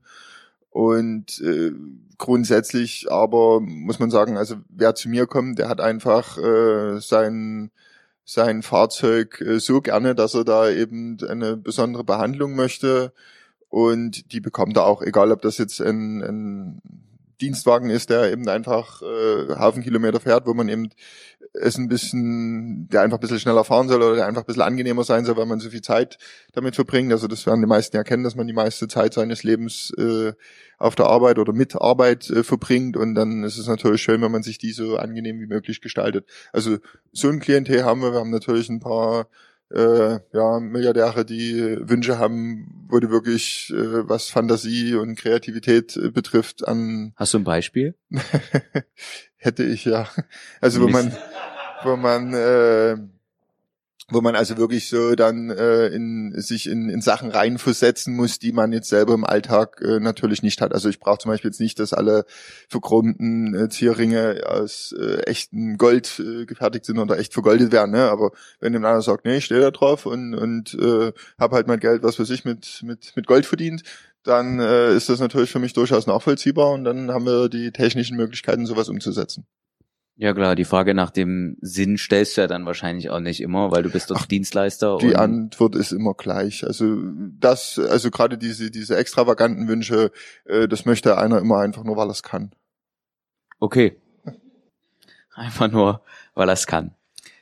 Ja, das beantwortet alle Fragen. Also den Sinn, wie gesagt, jeder Mensch ist ja individuell und wenn du in diesem Bereich als Dienstleister etwas anbieten möchtest und dich von anderen abhebst, darfst du natürlich nicht begrenzt sein in dem, was dir selber gefällt oder in dem, was du selber bräuchtest. Also keiner braucht ein Auto, was, was äh, 492 km/h fährt. Aber Bugatti verkauft die Dinger äh, also mehr als sie bauen. Ne? Von daher, das ist nun mal so. Also das ist ja auch immer so ein so ein Ohrwunsch von von vorzugsweise äh, großen Jungs, äh, dass man eben sich äh, mit solchen Spielzeugen, sage ich mal, ja, ein bisschen beschäftigt, seinen Spaß hat, äh, da Kumpels hat, die dieselben Interessen hat und ja, dort auch durchaus Ausfahrten, wo man vorher denkt, oh Gott, sind so viele ganz seltene Stück dabei, was sind das alles nur für Leute und so. Ich sag, Mensch, das ist einfach mal von, von ganz weit außen betrachtet eine, eine, eine Clique von, von ein paar äh, entspannten Typen, die eben ein paar extravagante Fahrzeuge haben und vielleicht ein etwas extravaganteres Leben führen, aber so einfach dieselbe Freude teilen. Und sowas ist schon ziemlich cool. Also das zu erleben, wie äh, einfach auch sehr äh, erfolgreiche Leute sind, die eben an ihrem Auto oder an ihrem Oldtimer selber nochmal gucken wollen und das alles genau erklärt haben wollen, was da gemacht wird oder was vor Ausfahrten nochmal, worauf da geachtet wird und so weiter. Also die das wirklich leben und nicht bloß besitzen, weil sie es monetär gesehen sich leisten können. Ne? Also das ist schon schön, sowas zu sehen. Okay, ich merke schon, die Fragen, die ich brauche, die kriege ich nicht. Ähm, wenn jetzt jemand, also so eine, das ist ja eine sehr exklusive Zielgruppe trotzdem. Und teilweise ja. In der hast du ja wahrscheinlich auch nicht begonnen. Hast du wahrscheinlich dorthin gearbeitet. Also zumindest ist das so für mich. Ähm, am einfachsten sich zu erschließen. Mhm. Was würdest du jemanden raten, der vielleicht eine Dienstleistung oder ein Produkt oder einfach nur den, den Habit, die Einstellung hat, auch in diesem Klientel oder einem exklusiveren Klientel zu arbeiten? Braucht man da was ganz Bestimmtes? Ist da was ganz wichtig? Also ich habe die Einstellung, dass wenn du äh, dort irgendetwas hinterher rennst, was nie zu dir kommen soll, dann, dann funktioniert es auch nicht. Also bei mir ist das äh, ganz einfach so gekommen, dass ich von meiner Arbeit überzeugt war und ich mich natürlich von diesem Standardprogramm, was es große äh, Tuningketten und so weiter äh, anbieten, abheben konnte, weil ich halt Fahrzeuge optimieren konnte, die eben limitiert sind, wo es jetzt keine fertigen Mappings gab, die eben jetzt das Auto irgendwie besser oder schlechter haben werden lassen, sondern wo man eben wirklich individuell rangehen musste. Und wenn du sowas halt machst, also immer eine Sparte hast, wo du als Person ein, ein, ein gewissen Stand hast, der einmalig Als Experte ist. quasi. Genau, richtig. Also wo, wo du jetzt sage ich mal auch, auch nie wirklich vergleichbar bist, sondern wo du einfach das machst, was jemand glaubt zu brauchen oder oder als nice to have bezeichnet und sich das leisten möchte, dann wirst du erfolgreich, wenn du dort eben eine eine qualitativ hochwertige Arbeit lieferst und empfehlen kann ich da auch immer nur so, dass jeder auf sich selber da hören soll. Also ich glaube, dass ich auch dort nur so erfolgreich geworden bin, weil mir das einfach Spaß macht, also weil ich das gerne mache. Also ich habe jetzt nicht geschaut, wo kann ich jetzt äh, die schnellste Mark verdienen oder oder an, an welchem Fahrzeug habe ich jetzt die meiste Marge und dann versuche ich eben nur die Autos irgendwie zu machen oder so. Also das ist äh, das ist aus meiner Sicht die völlig äh, falsche Herangehensweise, weil du ja, wir haben es vor uns mal angesprochen, die meiste Zeit deines Lebens ja irgendwie mit einer mit einer Tätigkeit beschäftigt bist, wenn du jetzt nicht als Milliardär geboren wirst, ne? Und dann sollte diese Tätigkeit ja dich selber erfüllen. Und dann hast du natürlich im Umkehrschluss äh, das Phänomen, wenn dich das selber erfüllt und dich glücklich macht, dann kannst du auch andere glücklich machen. Und dann, wenn du dich total verkehrt anstellst, ist das in der Regel auch ein, ein für dich wirtschaftlicher Erfolg, weil die Leute dann natürlich auch gerne dich für dein Können, deine Leistungen, deine Fähigkeiten bezahlen. Also würdest du einfach sagen, man soll das machen, was einem Spaß macht und dann mit dem nötigen Ehrgeiz, der nötigen Disziplin die Qualität liefern und dann kommt der Rest schon zu dir ja, also ich denke, dass gerade wenn man äh, jung ist und vielleicht so ein paar Ideen hat, wo man glaubt, sich verwirklichen zu können, dass man das halt immer wieder mal hinterfragt und sagt, du, will ich das jetzt wirklich machen? Will ich das, könnte ich mir vorstellen, das mein, mein ganzes Leben zu machen? Also ich, für meinen Teil, ich, ich finde Autos nach wie vor nur toll und ich habe da jetzt seit 15 Jahren äh, damit zu tun und, und äh, könnte mir jetzt nie vorstellen, morgen eben äh, Küchengeräte zu verkaufen oder so. Also für mich ist das wirklich eine Passion. Gechippte Küchengeräte. ja, wa wahrscheinlich wäre das dann so der, der Not Notnagel, wo ich es mir schön reden müsste, aber nein, Spaß beiseite. Äh, die äh, also Baumaschinen haben wir schon optimiert, ne? Sowas. Also so ein bisschen äh, vom, vom Luxus weg. Ökonomisch in, versteht in, sich. Genau, richtig. Also in, in, das, äh, in die Nützlichkeit äh, haben wir da schon ein paar Exkursionen gemacht, die sehr, äh, sehr gut angekommen sind. Aber um darauf nochmal zurückzukommen, also man muss natürlich für sich selber einen Weg finden, wo man sich selber hinterfragt, okay, hat das jetzt erstmal das Potenzial, wo ich sage, ich, ich kann mich hier drin, ich gehe hier drin auf. Das ist ein Thema, was mich, wenn ich damit jetzt kein Geld verdienen würde, würde ich es wahrscheinlich als Hobby machen. Und so ist das bei mir. Also mit schnellen Autos fahren, äh, mal auf der Rennstrecke unterwegs sein und und und. Das ist was, das würde ich wahrscheinlich auch machen, wenn ich damit nicht beruflich zu tun hätte.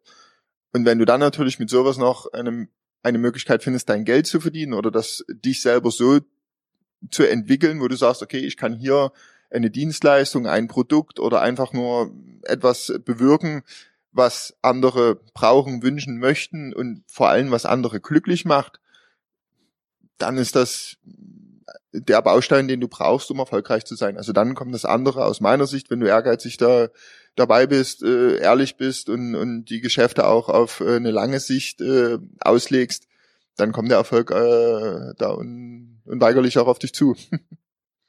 Jetzt bist du ja, und so bezeichnest du dich ja auch selber, trotzdem eher ein Einzelkämpfer, ein Einzelgänger. Aber trotzdem hast du jetzt ja auch ein Team aufgebaut. Wie hast du geschafft, dort äh, vielleicht einen Wechsel oder deine Weltanschauung so zu verändern, dass es geht? Wie groß ist jetzt dein Team? Ja, also ich habe jetzt so einen, so einen Kern von sieben Leuten, die immer um mich rum sind oder mit denen ich so alles äh, da teile und aufbaue. Äh,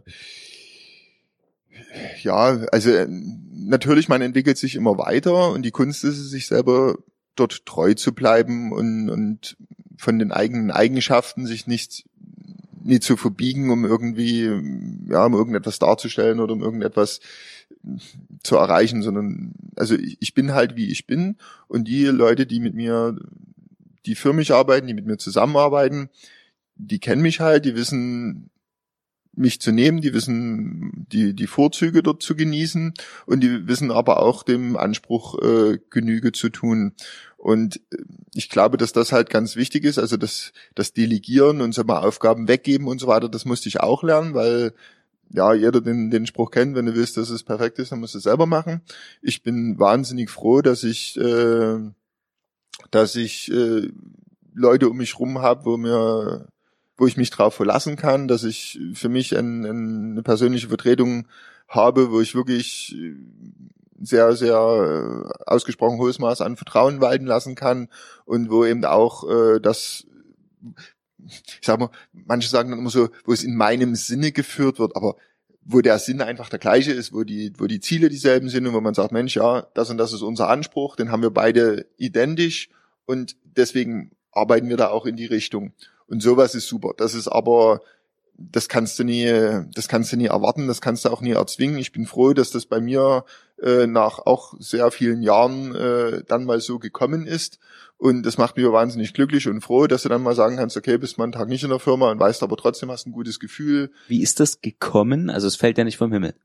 Mm, also in meinem Fall ist es äh, jemand vom, vom Sport, also wo ich als sein, sein Trainer agiert habe äh, und mit Marcel dann eben ja viele ja schöne sportliche Momente hatte und der mich dann äh, beim Sport natürlich auch sehr gut kennengelernt hat oder mein, mein Charakter, meine Eigenschaften äh, dort schon mal erlebt hat. Und als Trainer bin ich jetzt auch nie der, der sagt, ach komm, Junge, hast du schön gemacht, lass mal mal heute oder so. Also da bin ich auch äh, sehr fordernd und, und wenn ich meine Zeit da für irgendetwas aufbringe, dann will ich auch dort Ergebnisse sehen. Und äh, ja, der ist eben so professionell und so gut, dass er das eben äh, für sich beschlossen hat, Mensch, komm, das machen wir auch geschäftlich zusammen, weil er eben aus äh, dem Kfz-Bereich kommt und, und mich dort auch wahnsinnig gut ergänzt und auch wirklich äh, fachlich jemand ist, auf den ich da höre und wo ich sage, Mensch, komm, erzähl mal, wie würdest du es machen oder was können wir hier machen? Und also das ist äh, für mich wirklich fantastisch und, und, und sehr, sehr großer Glücksfall gewesen, was aber eben auch, ne, das, das konnte ich auch nie erzwingen. Also das ist halt dann einfach so gekommen. Du hast immer mal Leute, wo du sagst, das passt eine Weile und dann hat er eine andere Ansichten, andere Interessen, dann äh, gehen äh, dort äh, solche Partnerschaften, ähnlich wie auch Beziehungen, mal auseinander. Und äh, dann fügt sich irgendwas, wo du sagst, Mensch, also bin ich froh, dass das jetzt, dass ich an dem anderen nicht festgehalten habe, sondern dass es jetzt so ist, wie es jetzt ist, weil jetzt ist es eine Bereicherung, jetzt entwickelt sich's weiter, jetzt wird's besser, jetzt äh, hat man vielleicht noch ganz andere Möglichkeiten äh, mit vereinten Kräften. Und äh, ja, ich, ich glaube aber, wenn man dort den, den Fokus drauf legt, das irgendwie zu erzwingen oder gezielt zu suchen und zu gucken, also das, das Fachliche ist immer das eine, das muss natürlich passen. Ne? Also du, du brauchst nur, wenn du sowas wie ich machen willst, brauchst halt nur Leute, die dort äh, immer 100 Prozent liefern und, und, und da auch perfekte Arbeit abgeben. Aber das Menschliche, du musst ja auch das rüberbringen und das muss ja auch mit, miteinander passen, ne? weil haben wir wieder den, den selben Aufhänger. Du bist die meiste Zeit äh, deines Lebens irgendwie mit, äh, mit Arbeiten beschäftigt, äh, demzufolge auch mit Arbeitskollegen beschäftigt. Und wenn du dort Disbalancen hast, dann äh, wirkt sich das auch immer auf die Qualität deiner, deiner Arbeit aus. Und um das zu vermeiden, musst du eben eine, einen Raum schaffen, wo eben alle gut miteinander sind, wo es äh, funktioniert, wo jeder miteinander kann und äh, da auch eine Wertschätzung untereinander gelebt wird. Und das macht ihr, wenn ihr gemeinsame Projekte und so weiter dann noch zusammen verbringt. Und du sagst ja vor uns auch erzählt doch gerne mal nach der Arbeit dort noch. Ja, also ich glaube, dass das bei uns schon ein sehr, äh, in ein sehr freundschaftliches äh, Verhältnis übergeht. Äh, wir haben natürlich eine schöne Grundlage, dass wir jetzt, sage ich mal, von gewissen Zulieferern die, äh, sehr interessante Ausbildung bekommen, die wir dann eben gemeinsam machen. Wir haben äh, immer mal irgendein Motorsport-Event, wo man mal äh, gemeinsam dahin geht. Wir haben Kunden, die eben sagen, kommt hier, äh, ja, essen mal was zusammen oder so. Also wo es schon sind alle Auto verrückt. Ja, ja, na klar. Das ist äh, bisschen eine Automacke musst du halt äh, haben, um das zu verstehen und das leben zu können. Und dann sagst du auf der einen Seite, okay, gebe ich viel Energie rein in das Team und dann hast du mir aber auch erzählt, wenn dann halt die Kaffeemaschine nie geputzt ist, gibt's halt mal drei Tage keinen Kaffee. naja, da greifst du jetzt so, so einzelne Sachen auf, die jetzt in einem anderen Gespräch waren. Also um das jetzt nicht aus dem Kontext zu reißen. Nein, äh, natürlich ist das immer so ein, so ein schwerer Grad, wenn du Chef sein musst oder, oder eine klare, klare Vision vor Augen hast, das auch so umzusetzen. Äh, ja, was halt nie immer geht. Also du, du, du kannst nie immer das, was du selber willst, auch von anderen erwarten. Ne? Und so sind wir auf uns da auch gekommen. Auch ich muss dann manchmal einfach hören, Mensch, das und das will ich, aber, aber wie ist es denn umsetzbar, wie, wie ist denn jenes? Also das musste ich auch erst lernen, habe ich auch, freue ich mich auch durch den Marcel eben sehr, äh, sehr konstruktiven Input bekommen, wo man sagt, du, das und das, ja, das hätte man vielleicht jetzt schneller lösen können oder so. Diese Fragen, das hat jeder Unternehmer. Also immer, wenn du nie bestrebt bist, alles besser zu machen und, und dich noch mehr zu verfeinern, naja, dann, dann bist du eben doch einfach nie gut. Ne? Und mit diesem Bestreben muss man natürlich dann auch immer konstruktive Kredite annehmen, muss auch als Chef dann einfach mal sagen, ja, wie würdet ihr es denn machen oder was würdet ihr jetzt an meiner Stelle machen und und und. Ne? Dann kommt halt immer schon was, äh, was raus, wo du sagst, okay, gut, der Blickwinkel jetzt mal von woanders betrachtet, bringt einen selber dann auch weiter oder erweitert einfach auch den, den Horizont auf ein bestimmtes Thema. Das ist ja das, was wir vor uns der Pause da gesprochen haben. Das habe ich nebenbei nur kurz mit aufgeschnappt. ja, hab ich ähm, gemerkt. Jetzt haben wir einen dritten Punkt bei unserem Level Up Talks, das Thema Advices, also Ratschlag. Jetzt hast du schon ganz viel mitgegeben. Und kannst du vielleicht sagen, gibt es so eine Sache in deinem Leben, die du jemanden der vielleicht gerade am Beginn seiner Reise, unabhängig vom Alter ist. Ne? Bei dem einen klickt es ja ein bisschen früher, bei dem anderen ein bisschen später, der andere schwenkt nochmal um, der andere hat dann vielleicht ein Umfeld, was sagt, du, das ist vielleicht eher deine Stärke. Gibt es noch so eine Sache, wo du sagst, das würde ich gerne jedem mitgeben? Ja, das relativ einfach. Also ich denke, dass es ganz wichtig ist, immer auf sein Bauchgefühl äh, zu hören und sich mit Leuten zu umgeben, die äh, ja wo man ein offenes und ehrliches Verhältnis hat, wo man sich also weiterbringt und wo, ich sag jetzt mal, vielleicht nicht alle dasselbe Ziel verfolgen, aber wo jeder dem anderen eben etwas, etwas Gutes will, egal ob das jetzt Mitarbeiter sind, ne, die müssen eben hinter der Sache brennen und nie bloß einen Gehaltscheck am, am Monatsende haben wollen. Wenn das Geschäftspartner sind, die müssen eben auch das Projekt oder das, die das Gemeinsame im Vordergrund sehen. Und dort muss man sich natürlich ein bisschen ausprobieren. Und gerade wenn man, wenn man jung ist und vielleicht noch nicht auf so viele Kontakte oder auf so ein Netzwerk äh, zurückgreifen kann, ist das natürlich eine Hürde. Und dort hilft immer so ein bisschen das Bauchgefühl, dass man eben sich selber mal hinterfragt und sagt, du, die Richtung, die jetzt alle gehen, will ich das denn auch? Oder muss ich mir irgendjemand suchen, der eben vielleicht mehr auf mich zugeschnitten ist?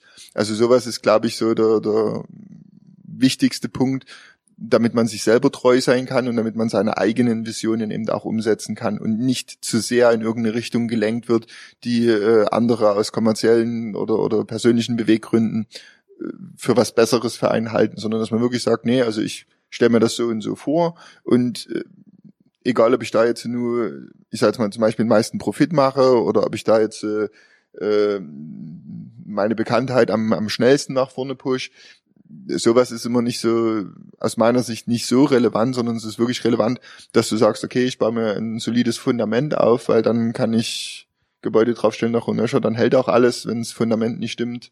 Also wenn man selber nie die mit Konsequenz in, in, in die eigene richtige Richtung geht, sondern sich dazu sehr lenken und leiten lässt, dann fängt man mal wieder von vorne an.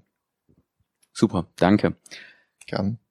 Jetzt haben wir im Level Up die Idee, die wir quasi mit Level Up verfolgen, fußt auf vier Bereichen. Und wir sagen, dass man die Dinge irgendwo im Gleichgewicht halten muss. Das ist zumindest die Idee, die wir damit verfolgen und die Vision, die wir verteilen möchten. Wenn wir mal den Schwerpunkt mental nehmen, jetzt hast du gesagt, okay, ich gehe dort eine Linie und was machst du, damit du nie so dein Ziel und deine Linie aus den Augen verlierst? Also wie kriegst du dich selbst vielleicht auch wieder auf Kurs, wenn du sagst, ah, jetzt aber gerade mal also gibt's bei dir wahrscheinlich gar nicht, aber. ja, doch, also natürlich ist das wichtig. Also eine Selbstreflexion, wo man sich also mal von außen betrachtet und äh, sich einfach mal in die Lage des Gegenüber versetzt. Das äh, ja müsste jeder öfters machen, ist meine Ansicht. Äh, also ich mache das manchmal wahrscheinlich auch äh, zu wenig oder zu selten. Aber grundsätzlich, wenn man das schafft, sich mal zu spiegeln und von außen zu betrachten und zu sagen, okay, was hast du jetzt gerade gesagt? Was hast du jetzt gerade für Anforderungen gestellt? Wie hast du es gesagt und wie könnte es angekommen sein? Sowas ist für mich immer ein guter Punkt, wo ich dann sage, okay, gut, hier muss ich eben vielleicht energischer sein, weil ich eben das zu salopp ausgedrückt habe und die nie, nie klar gemacht habe, wie, wie wichtig mir das ist. Und demzufolge ist es vielleicht einfach auch nie so umgesetzt worden, weil das nie rüberkam, wie ich es wollte. Also muss ich auch den, den Fehler bei mir finden. Also mein äh, beim Militär gab es bei mir so einen, so einen lustigen Spruch, also Schuld ist, ist nie der Soldat, sondern immer der Offizier. Weil dem entweder es nicht gelungen ist, die richtige Motivation äh, zu verschaffen oder er seine Befehle nie klar genug ausgedrückt hat. Und äh, das versuche ich immer mal so ein bisschen zu adaptieren und, und versuche mich eben wirklich dann so auszudrücken, dass ich sage, du, das ist jetzt absolute Prio. Alles andere, was jetzt vielleicht auch wichtig ist, wird jetzt gerade hinten angestellt, weil das ist jetzt temporär das, das, das absolute Notwendige. Und so von der von der Formulierung her, von der von der Darstellung her, von der also ich bin so ein, so ein visueller Typ, von der Bildhaftmachung her, sowas hilft mir dann immer, das nochmal zu reflektieren und zu sagen, ja stimmt, das hast du einfach so im Vorbeigehen gesagt. Na klar, da hat's natürlich, da wirkt es auch nicht so, als ob das jetzt so eine so eine hohe Wichtigkeit hat und, und wird vielleicht mal hinten angestellt, was ich eigentlich gar nicht wollte, aber wo ich jetzt auch keinen einen Vorwurf machen kann, weil ich es eben nie explizit genug erwähnt habe. Also so eine Selbstreflexion und sich selber mal in die Lage des Gegenüber versetzen, ist aus meiner Sicht so der einfachste und, und beste Weg, sich selber da zu kontrollilieren. Wenn wir in den sozialen Bereich schauen, wo du ja quasi jetzt ausgeschwiffen bist, das quasi mental auch immer was damit zu tun hat mit anderen, wir bewegen uns ja fast immer in der Kommunikation mit einem mhm. anderen Menschen. Ähm, bist du der Meinung, dass jeder Mensch eine Rolle in der Gesellschaft einnimmt? Und wenn ja, was ist deine? Sehr philosophisch. Also ich denke einfach, dass es äh, sehr viele Mikrokosmen gibt, wo eben bestimmte Leute miteinander interagieren und für sich und andere eine Bereicherung sind. Ich, ich hoffe, dass ich für viele in meinem Umfeld äh, eine, eine Bereicherung bin und auch mit meinen Ideen und Erfahrungen ähm, Werte vermitteln kann und auch für Motivation sorge, eigene Ziele zu verfolgen.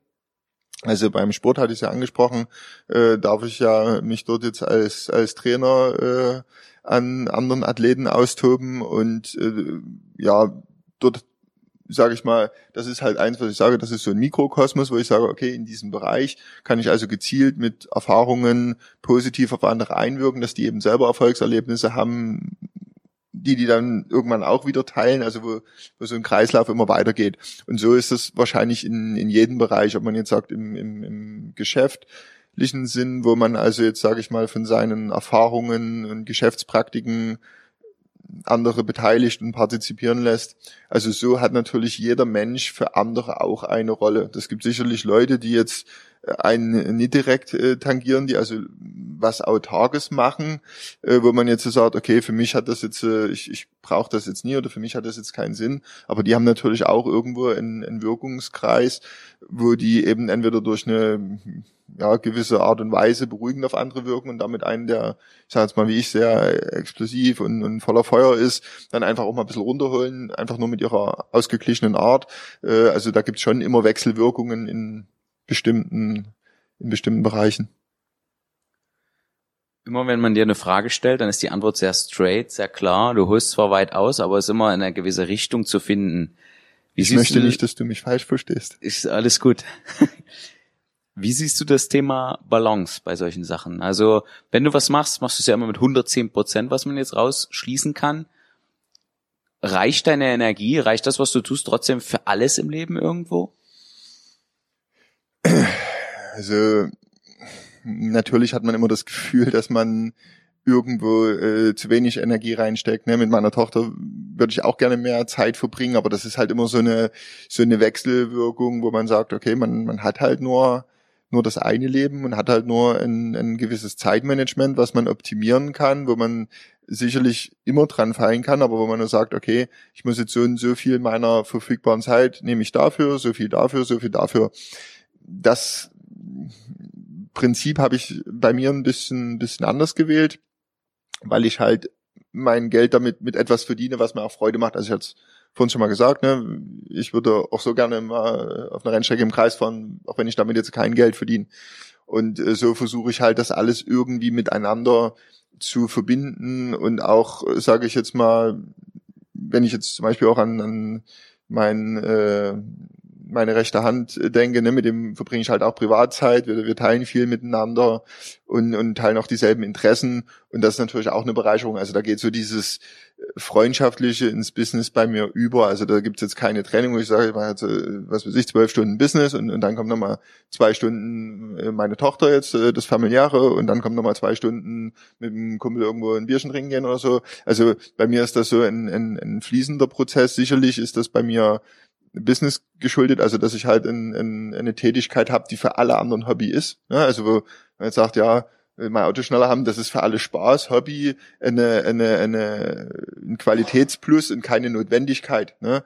Und demzufolge, wenn man mit sowas äh, sein Geld verdient, seine Brötchen verdient, dann muss man das aus meiner Sicht schon ein bisschen äh, jonglieren, wo man sagt, man hat dort ein, was Ausgewogenes, wo man sagt, man, man genießt zum Beispiel mal, wenn wir jetzt Rallye-Bekleidung machen, genießt eben die Landschaft, abends vielleicht das schöne Essen in, in so einem italienischen Dörfchen, ne? obwohl es eigentlich ja Arbeitszeit ist. Also die Ruhe hast du dann, die Landschaft zu genießen.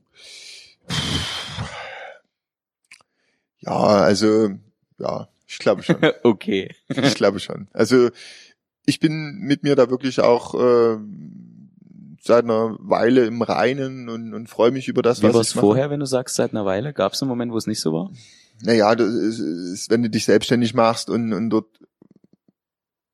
immer für irgendwelche Sachen gestellt wirst, die mit deiner eigentlichen Tätigkeit nichts zu tun haben, Ja. sondern die eben einfach so das Administrative drumherum sind, na klar bist du da auch mal genervt. Also ich bin ja auch nur ein Mensch, ne? Wenn, jetzt, wenn ich jetzt dauernd Sachen machen muss, weil die eben, äh, sage ich jetzt mal, vom Gesetzgeber so vorgegeben sind, weil das eben einfach so äh, verlangt wird, wenn du eben hier eine Firma haben möchtest. Natürlich sind das Sachen, die mich dann auch nerven wo ich sage, ah, Mensch, den Mist jetzt noch und bin immer noch nicht fertig und und und. Und eigentlich wollte ich jetzt schon lieber zum Sport, wollte ich jetzt lieber an dem Auto was machen, wollte ich jetzt lieber ne, meine Zeit irgendwie so und so verbringen. Natürlich hat man dann immer Phasen, wo du sagst, oh, wirklich, muss das jetzt alles sein? Ne? Und wo man aber dann halt wieder, wenn man sagt, okay, ne, dafür habe ich eben das Privileg, bestimmte bestimmte Tätigkeiten zu machen, bestimmte Autos zu sehen, bestimmte Leute kennenzulernen, weil natürlich mein Kundenklientel jetzt auch äh, ein paar paar Leute beherbergt, wo man sagt, Mensch, das ist schon eine Bereicherung, äh, jetzt auch mal über den Tellerrand zu gucken und was machen die so, wie machen die das und und und. Also das ist das, was ich meine. Wenn man dann das große Ganze sieht, dann kommt man wieder runter und sagt, Mensch, eigentlich passt alles und eigentlich ist das so super, wie es ist. Die gewissen Privilegien, die jeder mit seiner Arbeit irgendwo sich erarbeitet, erwirtschaftet oder einfach dazu kommt, äh, wenn man das sich mal vor Augen führt, dass das eben, dass vieles nicht selbstverständlich ist, dass man äh, für vieles einfach dankbar sein muss, wie sich so ergeben hat oder was jetzt so als Nebenprodukt, ohne dass man das Hauptaugenmerk drauf gelenkt hat, kommt, dann findet man aus meiner Sicht sehr schnell wieder in die Balance und sagt, stimmt, naja, unterm Strich war es schon für alles gut und, und unterm Strich passt schon alles so, wie es angeht.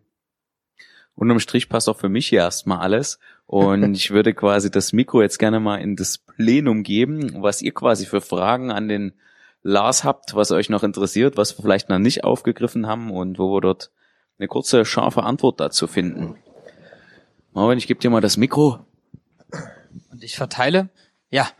Genau, meine Frage ist, wie sah das Abkochen beim Sport aus? Also deine Ernährung, wenn du kurz vorher gemerkt hast, ähm, jetzt brauche ich Leistung, aber es muss noch was runter. Wie wurde das umgesetzt? Ja, also bei mir ist es halt so, dass ich, äh, du machst ja selber Sport so, wie du, wie du, wie du ausschaust. Ähm, bei mir war das halt so, dass ich immer sehr trocken war, also ich hatte einen sehr geringen Körperfettanteil und hatte dann beim Abkochen immer sehr stark zu tun, dass nicht zu viel Muskulatur verloren geht, also dann immer sehr eiweißlastig äh, oder oder mit mit wenig Nahrung überhaupt, aber da ein hoher Eiweißanteil und äh, sage ich mal, dass äh, ein Wasserhaushalt halt äh, peu à peu dezimieren, bis du so aufs Gewicht gekommen bist. Also ich habe immer versucht, vor dem Wettkampftag so auf äh, dass ich nur anderthalb Kilo bis maximal zwei Kilo überm Limit war und dann die letzten 24 Stunden dann eben wirklich mit Abschwitzen äh, dann die Flüssigkeit raus auf die Waage und dann auch wieder trinken, bisschen was essen, so sogenanntes Aufzuckern, dass du wieder paar Nudeln gegessen hast und so, damit der Kreislauf wieder stabil wird und dann halt ja wieder fit bist, wenn du liefern musst. Du hattest ja vorhin von einem sehr großen, muskulösen äh, Gegner gesprochen, den du dann innerhalb von 47 Sekunden auch auf die Matte gelegt hattest. 41. Oder noch weniger, perfekt. Ähm, was hast du dabei gedacht, dass du das dann gerade doch hinbekommen hast? Also es klang ja erstmal wie so ein Angstmoment, Ja, ja. aber was kam dann bei dir als Gedanke, dass du gesagt hast, sozusagen jetzt erst recht? Also Ja, das, äh, was du ansprichst, war ja mein, mein erster Wettkampf überhaupt und äh, ja, da denkst du noch gar nicht so viel, sondern da kriegst du vorher nochmal eingetrichtert, was du alles machen musst, ne, wie du dich bewegen musst und, und äh, mein Trainer hat auch eine sehr definierte hohe Erwartungshaltung immer gehabt. Also man hat dann auch so einen gewissen Druck so aus der eigenen Ecke bekommen.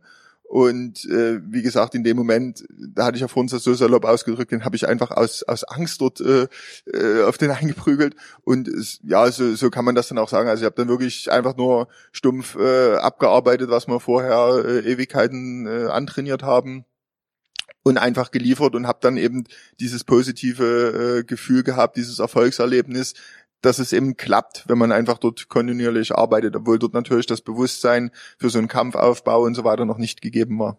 das heißt, du hast dich an ein Programm zurückerinnert, was ihr aufgebaut habt. Richtig. Und sozusagen das dadurch. Okay, Genau. danke.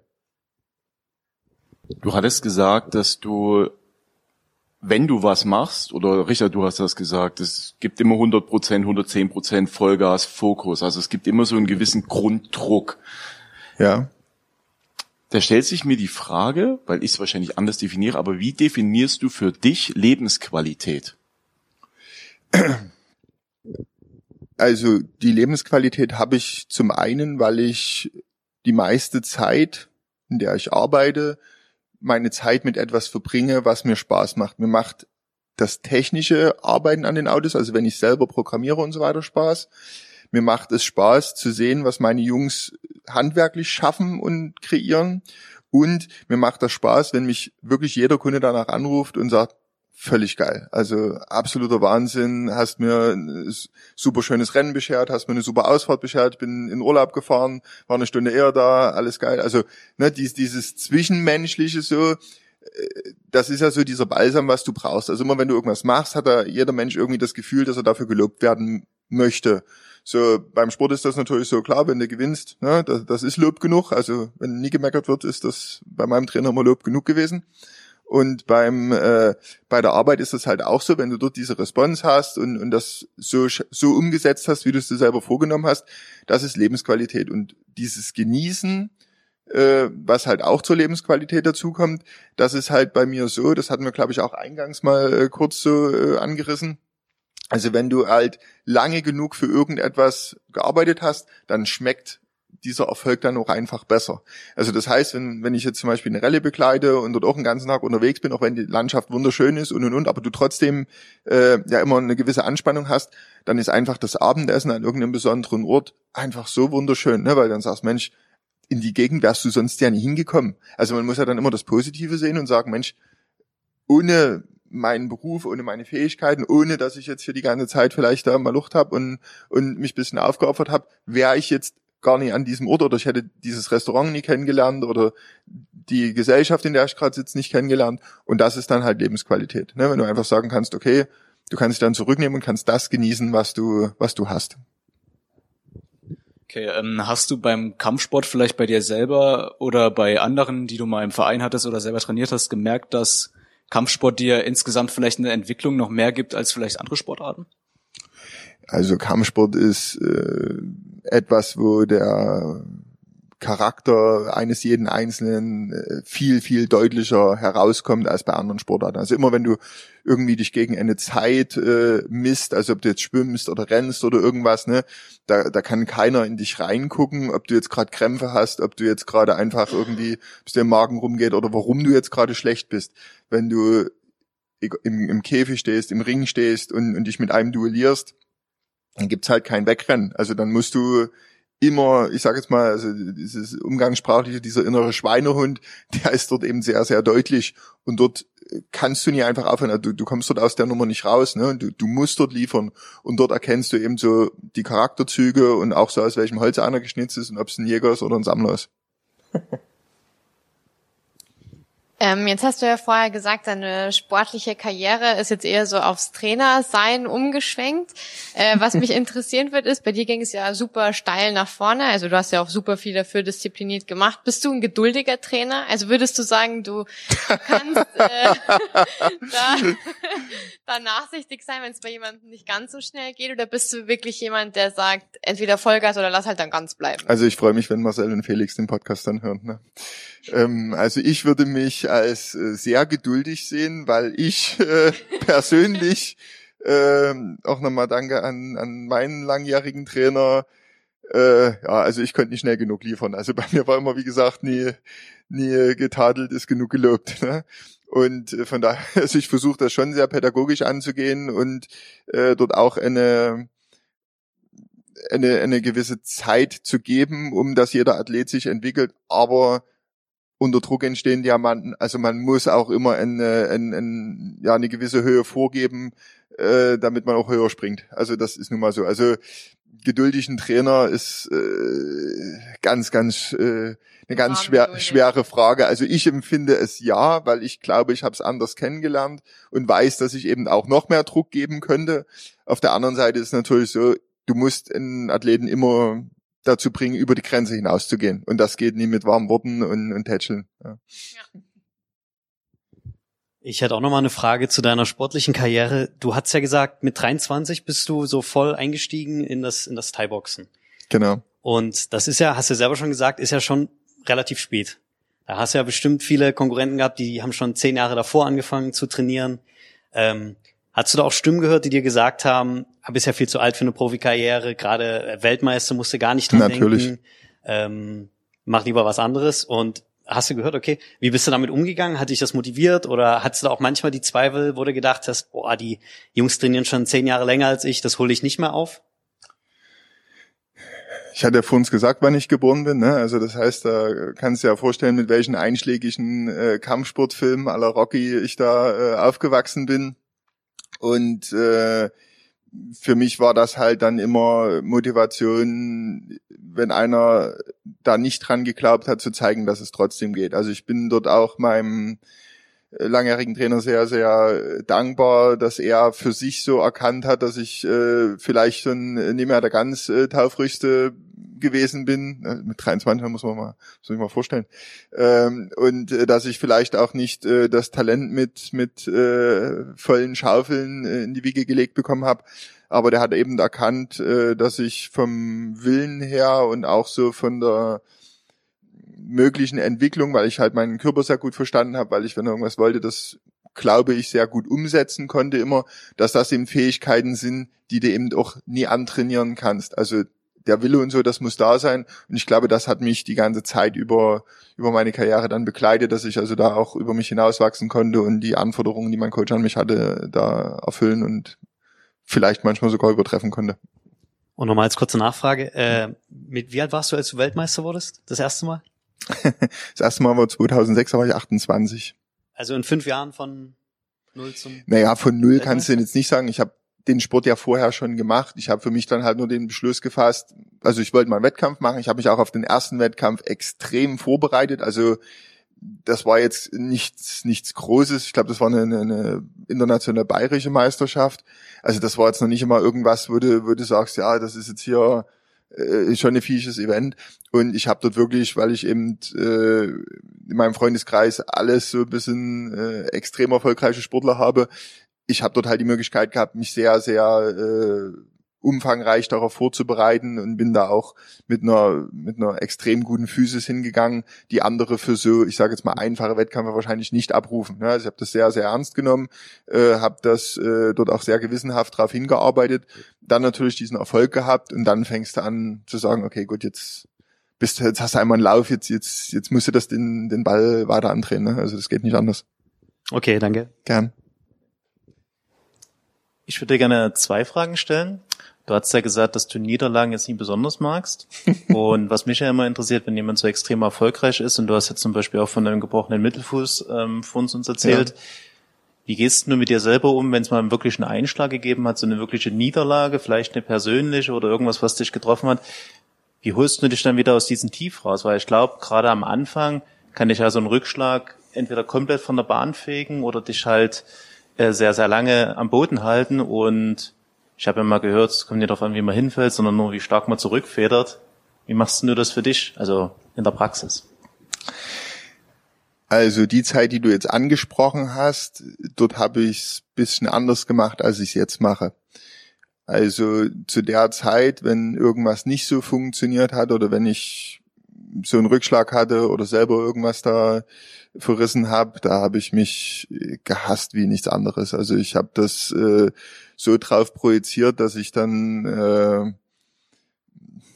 wirklich so durch, durch ich mich da selber nie, nie angucken konnte, so getrieben war, dass ich dann halt einfach aus diesem Loch mich äh, rausgequält habe. Also das war mit sehr viel wo, wo man jetzt, ich weiß gar nicht, wie ich das ausdrücken soll, also wo man sich selber wirklich so hasst, dass du sagst, nee, jetzt machst du das nochmal und nochmal und nochmal und nochmal, bis es halt geht, ne.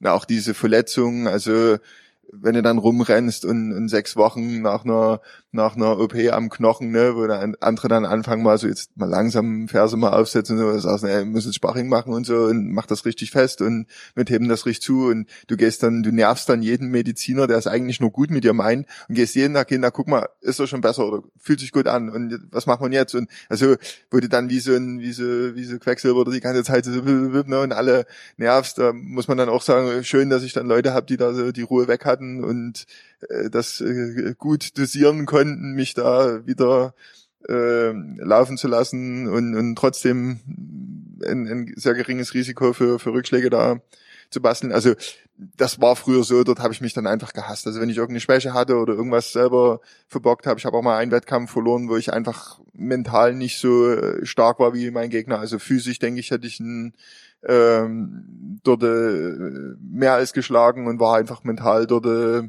nicht in der Verfassung zu dominieren. Und das ist so das Schlimmste. Also wenn einer wirklich besser ist als du in dem Moment, naja, das musst du hinnehmen, dann hast du deine Hausaufgaben und kannst damit arbeiten. Aber wenn du so selber das verkackt hast, das habe ich ganz, ganz äh, schwer. Also war ich wirklich nicht, nicht gut zu mir. Mittlerweile oder aus dieser Phase heraus habe ich dann gelernt, dass man eben das, äh, also nächsten Tag erstmal gar nicht machen und nie drüber reden, wirklich mal kurz, kurz Abstand haben und dann das von außen betrachten, ne? was ist passiert, warum ist es passiert und wie will ich's jetzt und was bin ich bereit dafür zu tun? Und wenn dann diese Komponenten übereingehen, dass man sagt, ja, ich bin bereit, das Notwendige zu tun, um eben jetzt einen Rückkampf zu machen oder irgendeine andere äh, Misslage da zu kompensieren, dann halt wieder mit 100 Prozent und ohne, ohne Kompromisse durchziehen. Cool, vielen Dank. Gern. Jetzt bist du ja mittlerweile nie nur in der Verantwortung für dich selber und musst du mit eigenen Niederlagen umgehen. Du hast ja jetzt auch Mitarbeiter, die ja mal theoretisch was an diesen achtstelligen Autos dort, ähm, Ja. Richard hat von der Flex gesprochen, die dort mal falsch angesetzt wurde. Oder vielleicht hast du ja auch mal einen, einen, einen Sportler, den du, den du coachst, auf dem Wettkampf begleitest. Jetzt ist derjenige im Grunde, der dort bei einem Wettkampf niedergeknüppelt wird. Wie gehst du da als Führungskraft oder als Trainer mit solchen Niederlagen um, von Schützlingen, die dir am Herzen liegen? Muss ich äh, ganz ehrlich sein, bin ich in der glücklichen Lage, dass ich das in den Bereichen so ähm, nicht so exzessiv erlebt habe. Also was meine meinen Beruf betrifft, dort ist es so, dass ich eben die Leute mir ausgewählt habe, also als ich sie schon kannte, also die habe ich von anderen Unternehmen äh, abgeworben und hatte da eben schon einen persönlichen Bezug dazu. Also von daher bin ich froh, dass mir sowas, haben, haben wir Holz, ja, Klopf auf Holz, dass ich äh, dort also so äh, große Fehlschläge nicht äh, äh, zu verzeichnen habe und dort also schön, äh, wo man aber auch sagen muss, die Jungs sind auch selber so, dass sie sich da vorher sehr zurücknehmen und sagen, du, pass auf, heute brauchen wir ja mehr Zeit, das ist jetzt hier nicht ganz ohne, jetzt geh in dein Büro, lass uns hier in Ruhe machen und na, dann wird's auch gut. Da höre ich dann auch, muss man auch dazu sagen, habe ich auch gelernt. Wäre früher nie gegangen. Ja, also dort ist das nicht so. Und beim Sport äh, natürlich ist das so, dass äh, die Jungs nicht gleich das ganze Wissen, was du reinkippst, umsetzen können. Dort ist es aber auch eine Frage, was für Ansprüche hast du als Trainer. Also Marcel, der stand da eben gerade vom Profivertrag, wo ich ihn anvertraut bekommen habe. Und dort ist es halt so, ja, dass wir uns dort auch ein bisschen einschwingen mussten und äh, der erste gemeinsame Auftritt, wo er aber schon mitten in den Vorbereitungen war, eben nie ganz so gelaufen ist, wie ich mir das gewünscht habe. Wir dort aber so kontinuierlich dran arbeiten konnten und auch was das Mentale betrifft, er dort auf eine ganz andere Ebene sich hat bringen lassen ne, und, und mich da auch so gelassen hat, dass jeder Wettkampf danach für mich ein reines Fest war. Also der hat dann so geliefert, wo du sagst, Mensch, das ist also glücklicher kannst du gar nicht werden. Er ist letztes Jahr Champion geworden. Äh, freust du dich, als ob du gerade selber den Gürtel umgemacht bekommst. Also das ist unbeschreibliches Gefühl. Und so ist das natürlich jetzt bei den Jungathleten anders, wenn du sagst, okay, der macht jetzt seinen ersten, zweiten, dritten Kampf, da hat man natürlich diese Ansprüche auch noch nie. Da will man, dass der Junge unverletzt rauskommt, dass er so die Teilaufgaben, die man ihm gibt, umsetzt. Da kannst du noch nicht mit so einer Komplexität rangehen und sagen, du gewinnst jetzt jeden Wettkampf oder so. Also das ist sicherlich wünschenwert und das Ziel, aber das ist dort noch nicht so planbar, weil gerade bei den Amateurbereichen, da stehen die Gegner nicht fest. Das ist halt so eine Turnierform, wo du nie weißt, wer da kommt. Also da kann man sich nicht auf einen professionell vorbereiten. Und da wird es sicherlich unausweichlich sein, dass man auch mal irgendeinen Kampf äh, verliert. Wichtig ist ja dann daraus, wie man daraus lernt und diese Fehler nie wiederholt. Und wenn du dann ein paar Fehler gemacht hast, die nie wiederkommen, dann ja, ist die Wahrscheinlichkeit, dass du, wenn du Profi wirst, siegst, äh, dann eben auch äh, entsprechend hoch. Also wenn man es zusammenfasst, du nimmst im Grunde die Energie, die aus einer Niederlage entsteht, ähm, gehst dann im Grunde mit einem Tag Abstand an die Sache ran und guckst im Grunde, was ist gut gelaufen, was muss beim nächsten Mal besser sein. Genau, also ich versuche die Emotionen dort äh, soweit es geht rauszunehmen, das äh, zu analysieren und dort einfach, dass man weil die Emotionen bringen dich ja dort nie weiter, ne? Dass, dass irgendwas, was schlecht gelaufen ist, eine Niederlage oder was auch immer, äh, dass, dass sich keiner freut, das ist ja logisch, ne? Und, aber dieses, diese schlechte Stimmung, die bringt dich ja nie weiter. Du musst ja dann einfach wissen, wie will ich jetzt damit umgehen, was möchte ich jetzt damit machen. Und das funktioniert nur, wenn du einen gewissen Abstand hast. Und das geht nur, wenn du eine gewisse Zeit, ob das nur ein Tag ist oder eine Woche ist oder wie auch immer, vergehen lässt und dann sagst, okay, jetzt mal ganz nüchtern betrachtet, was ist überhaupt passiert, warum, wie hätte man es verhindern können, was muss man machen, dass es nie wieder passiert. Also das sind immer dieselben Fragen, die du dir stellen musst, auch wenn jetzt mal ein Training bei jemandem nicht gut lief oder so, wo wir jetzt noch gar nicht von einem Wettkampf oder im wichtigen Event reden, sondern wenn du einfach sagst, Mensch, eigentlich habe ich mir das und das für heute gewünscht, dass, dass das und das kommt oder so und so schnell, so und so stark oder so und so äh, affin ist. Und wenn das dann nicht ist, dann muss man halt einfach sagen, Mensch, woran, woran lag's? Okay, schlecht ernährt oder zu wenig geschlafen oder ne, vorher noch ein bisschen Bussi Bussi mit der Freundin oder was auch immer. Das musst du dann halt isolieren und musst halt einfach sagen, okay, gut, wenn du hier Leistung liefern willst, dann das, das, das muss alles passen. Also da muss man das ein bisschen ausweiten. Ne? Cool, vielen Dank. Gerne. Diese mentale Stärke, die ja wahrscheinlich ab einem gewissen Leistungsniveau auch oft das Zünglein an der Waage ist, ist entwickelt sich das einfach durch die Erfahrung, die man dann hat? Oder hast du quasi zusätzlich zum ähm, körperlichen Training hat man begleitendes Mentaltraining oder ist das wirklich so Learning by Doing? Nein, also da gibt's äh, unterschiedliche Leute. Also manche, die äh, werden mental einfach stark. Das sind so, so Typen, wenn Wettkampf ist, sind die einfach so drauf und, und gut, habe ich erlebt, habe ich auch zwei zwei äh, äh, Sportfreunde, bei denen es so ist, wo ich mir sage, wie geht denn das? Also ich bin da gar nicht so. Also ich musste das wirklich auch für mich lernen. Ich bin so ein so ein Checklistentyp. Also ich bin vor den Wettkämpfen zum Beispiel so so eine Checkliste durchgegangen, wo ich gesagt habe, okay, du warst nie erkältet, hast keine Verletzungen gehabt, du hast musstest kein Training auslassen wegen irgendwas. Du hast im Sparring die und die und die Leute geschlagen, die schon gut sind. Also so wurde einfach für den Kopf nochmal, dass du dir vorbetest, was du was du alles dafür getan hast, damit jetzt der Sieg eben kommt, weil es einfach nie anders geht, ne? weil alle Zeichen dafür sprechen.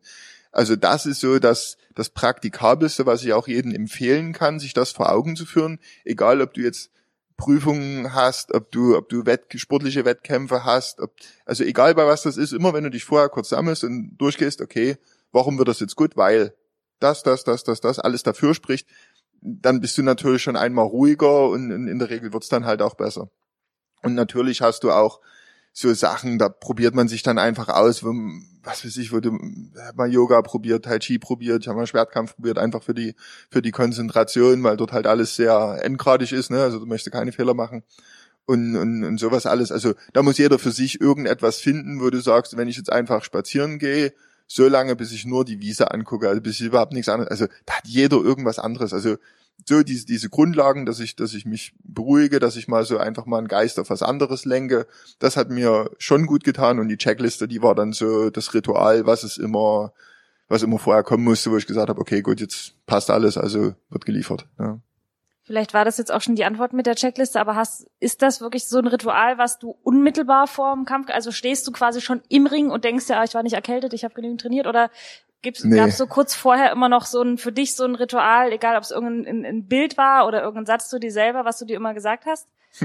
Also für den Fall, dass meine Schützlinge das hören, also im Ring wird nie mehr gedacht, da wird nur noch gearbeitet. Äh, nein, also die, die Checkliste war bei mir am wichtigsten den Abend vorher, weil du sonst nie in Schlaf kommst und dann, na, du, das ist halt dann alles so ein, so ein Karussell, wenn, wenn du dann nicht schlafst, bist du irgendwie ein bisschen verpeilt, dann stimmt äh, der Rhythmus wieder nie, dann, also irgendwas ist dann immer, ne? Und wenn du so deine, deine Abläufe hast, also diese Stabilität, die du dir erschaffen kannst, dass du dich immer wie zu Hause fühlst, dieselben Klamotten anziehen, also die Hose, mit der du trainierst, zum Beispiel auch beim Wettkampf anziehen, also so ganz viele Kleinigkeiten oder wenn du jetzt im Business, wenn, wenn du irgendwo hingehst, eben das Hemd oder was du anziehen willst, den Abend vorher raushängen oder schon, ja, für den Kopf, das und das ziehe ich an, da fühle ich mich wohl, da komme ich natürlich rüber oder wenn es auf irgendwas drauf ankommt, da bin ich ich selbst, also da fühle ich mich nie irgendwie unwohl in irgendwas, also sowas ist ganz wichtig, dieselben Getränke, selbe Ernährung, egal ob das jetzt beim Sport oder in im, im, im Geschäftlichen ist, also wenn du na, irgendwann einen Geschäftstermin hast und dann ist du was völlig abgefahrenes, wo du gar nicht weißt, wie dein Körper darauf reagiert und dann geht's dir im Bauch und fühlst dich unwohl oder so, na, da bist du auch nie kreativ und, und, und äh, kannst dich äh, vermarkten oder verkaufen. Also das funktioniert dann auch nicht. Und genauso ist es halt auch beim Sport. Also immer wenn du genau weißt, das vertrage ich so und so geht's mir gut. Hier das Essen, da habe ich Energie raus und und und. Das schmeckt mir auch gut, da fühle ich mich wohl, da habe ich ein habe ich ein Wohlgefühl. Das sollst du dann auch so äh, dann vorher machen als Ritual und äh, unmittelbar davor äh, ja die die Momente äh, dort musst du also ich bin dann so dass ich mich einfach auf diese auf die Tat dann fokussiere. Also ich habe mich immer dann nicht so drauf äh, gefreut, oh Mensch, jetzt kommt gleich Nationalhymne oder jetzt rufen sie gleich deinen Namen oder weiß, was auch immer, sondern ich habe dann immer schon, okay, gut, der wird ankommen, ich gehe auf Distanz, gehe so ein bisschen links raus, rechts raus. Also ich habe mich dann schon immer so in die Spezifik so rein vertieft, weil wenn du dann in dem Fachlichen bist, dann bist du einfach wieder, dann läuft's einfach. Also dann arbeitest du, weil das kannst du ja, das hast du trainiert, das hast du gemacht. Und dann ist dieses Lampenfieber, diese Aufregung und das ganze Tamtam drumrum, wie laut dein Name gebrüllt wird, wie viele krölen und, und klatschen, das ist dann alles egal, das kriegst du dann gar nicht mehr mit. Also du bist dann einfach schon in dem Modus, wo du sagst, jetzt wird gearbeitet und, äh, und, und bist konzentriert auf das, was du, was du da eigentlich auch machen willst. Ne? Vielen Dank. Gern. Äh, wie gehst denn du mit dem, mit den mit dem Druck um, den du ja auch von deinem Team, sag ich mal, mit hast. Ich sag mal, bei deinem Erfolg, wo du ja aufgestiegen bist, hing ja auch dein Trainer ja mit dran, bestimmt auch ein Arzt. Also waren ja auch viele Leute, die ja auch äh, viel auf dich gesetzt haben, wo ja dann eine Niederlage ja auch ja nicht nur deine Niederlage ja auch bedeutet hätte, sondern ja auch von den Leuten, also zum Teil ja dann auch für die Leute, die ja auch hinter dir standen und die auch in dich ja auch Zeit investiert haben. Ja, Wie es ist, damit um? ist es schwerste, schwerste überhaupt, wenn man, sage ich mal, nie ganz doof ist und sich dessen bewusst ist, was alles auf einem lastet. Also die, die so einfach sind und, und sagen, ach komm, ich mache einfach, was mir Spaß macht oder ne, also die habe ich da immer beneidet, so die, die also so völlig mit einer völligen Leichtigkeit da rum und einen lockeren Spruch auf der Lippe und so und ich dachte, oh Gott, das will jetzt gerade nicht in Dresden gekämpft habe oder so eine oh man, jetzt gucken hier wirklich alle zu, die dich kennen. Und du weißt ja auch, die sehen dich immer, wie du trainierst wie ein Schwein. Die sehen aber nie, wie der andere genauso trainiert. Ne? Also du hast ja dann immer so, ja, wir, wir kennen Lars oder, oder ne, und der muss jetzt gewinnen, weil der kommt ja von uns und ne? aber die wissen ja nie, was, was, was dort für ein Kanten dir dann gegenübersteht. Und sowas geht ja schon durch den Kopf. Und diesen Druck schaffst du eigentlich wirklich nur, wenn du dich auf den Akt, also auf den Sport, auf das Ausführen an sich konzentrierst. Also mit dem Druck selber klar, man redet sich das ein, ja, ist alles egal, wir machen jetzt nur Sport und hin und her, aber spätestens wenn du vorher mal in der Zeitung warst oder irgendwas und dann, das ist, das ist immer, immer schwer. Also das ist für mich auch immer so das anstrengendst gewesen und ich war auch froh, dass ich die, die Titel in, in, in Spanien kämpfen durfte, weil du dort natürlich ein bisschen weniger äh, Publik bist, bisschen na, weniger Präsenz überall hast und das einfach angenehmer ist, wenn du dich auf den, auf den eigentlichen Sport konzentrieren kannst. Also diese Show drumrum hat mir persönlich zum Beispiel nicht so gelegen. Also ich war wirklich froh, wenn ich einfach im Stillen, sage ich jetzt mal für mich, arbeiten konnte, geliefert habe und mich dann daran erfreuen konnte. Also dieser Druck selber, das ist immer was, was man nur mit bestimmten Ritualen macht. Also bei meinem Marcel jetzt haben wir es zum Beispiel auch so gemacht, dass wir jetzt nicht in der Arena äh, gewesen sind, sondern Hotel direkt äh, nebenan gebucht haben, dort das Fitnessstudio gemietet haben und wirklich autark waren, dass wir gar nicht von dem ganzen Trouble, der in, in, in der Wettkampfarena war, irgendwas mitbekommen haben, sondern dass du wirklich abgeschirmt bist, dich auf dich konzentrieren kannst, einfach so mal, ich sag mal, einen Gameplan so durchgehen kannst für dich und, und dann einfach reingehst und Sport machst. Also das ist es, wenn du so anfällig bist, so wie ich, sage ich jetzt mal, ist das wahrscheinlich der einzige Weg, dass du dich dieser, dieser Situation versuchst zu entziehen und, und deine eigene Welt schaffst. Okay. Also maximaler Fokus dann auf die Sache und auf deine Stärken. Richtig, genau. okay, super, danke.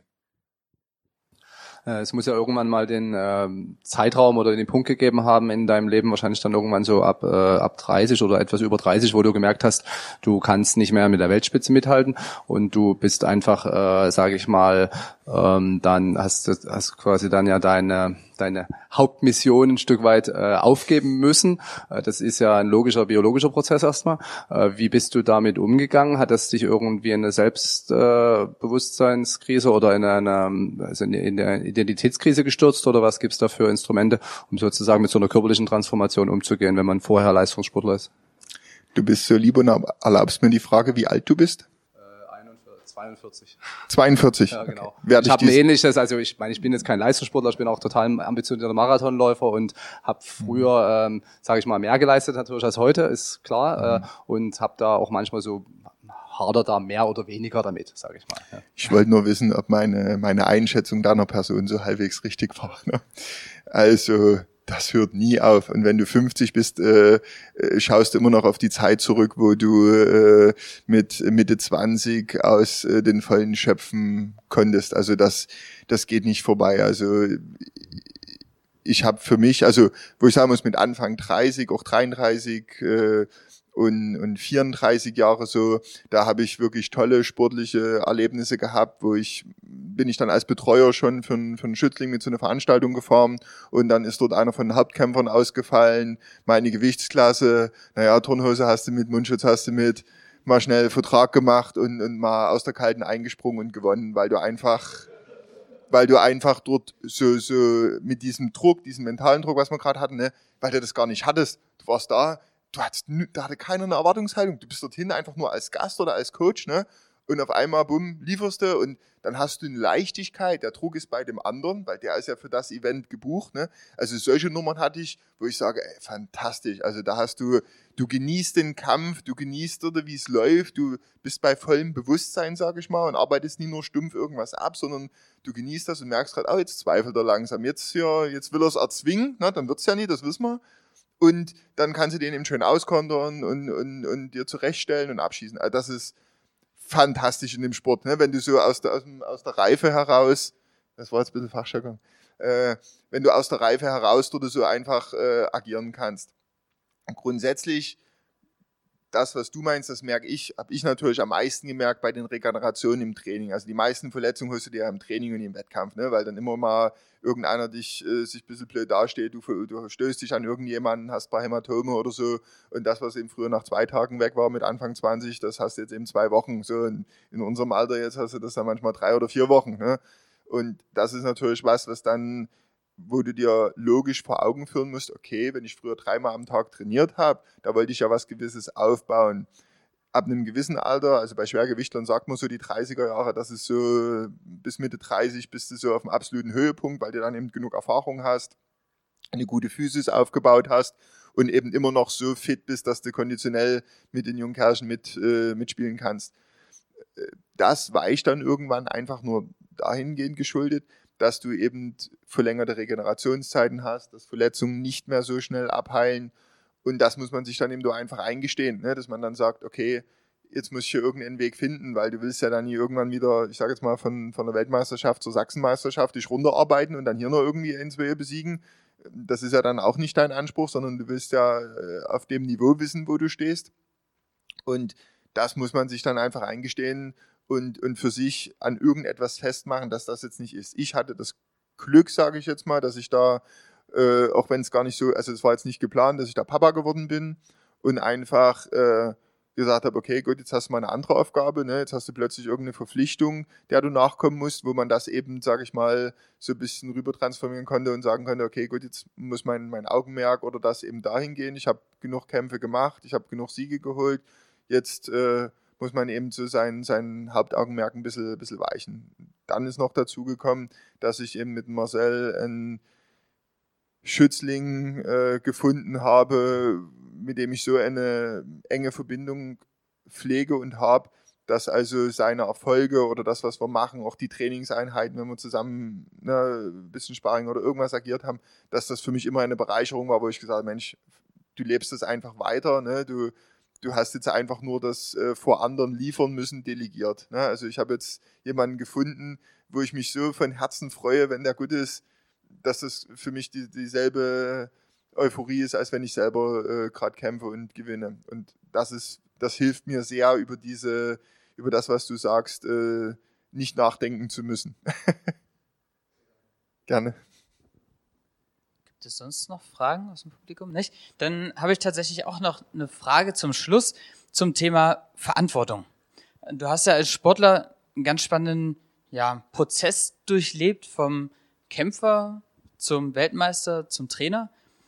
Ja. Hast du jetzt nach diesem Prozess das Gefühl, Verantwortung für deine Mentis, für deine, die du schulst, zu haben, dass sie den gleichen Prozess durchleben können, die, gleiche, die gleichen Möglichkeiten haben? Das ist äh, etwas, was wahrscheinlich jeden Trainer quält, weil du ja von außen mit deiner Erfahrung immer mehr siehst, immer schon weißt, wie der andere gerade kommt. Ne?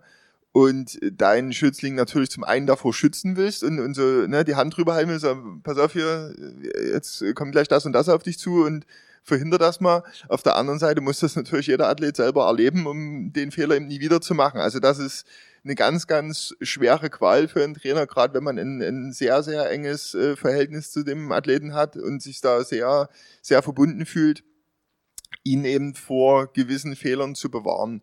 Also natürlich ist es die Aufgabe eines äh, Trainers, dass wenn er professionell arbeiten will, das im Training so oft wie es geht irgendwie zu provozieren, aber Wettkampf ist eben immer Wettkampf. Also das, das geht nie immer. Irgendwann wirst du immer Erfahrungen machen, die im Wettkampf kommen, äh, wo du sagst, okay, wenn du lange, wenn du viel genug reingelegt hast, dann hat er eine Antwort drauf. Ne? Wenn du genug Wissen äh, in ihn reingebracht hast, genug Fähigkeiten antrainiert hast, dann würde er da auch individuell drauf äh, reagieren können. Aber das ist immer ganz, ganz schwer. Du fühlst dich immer verantwortlich, du stehst immer da.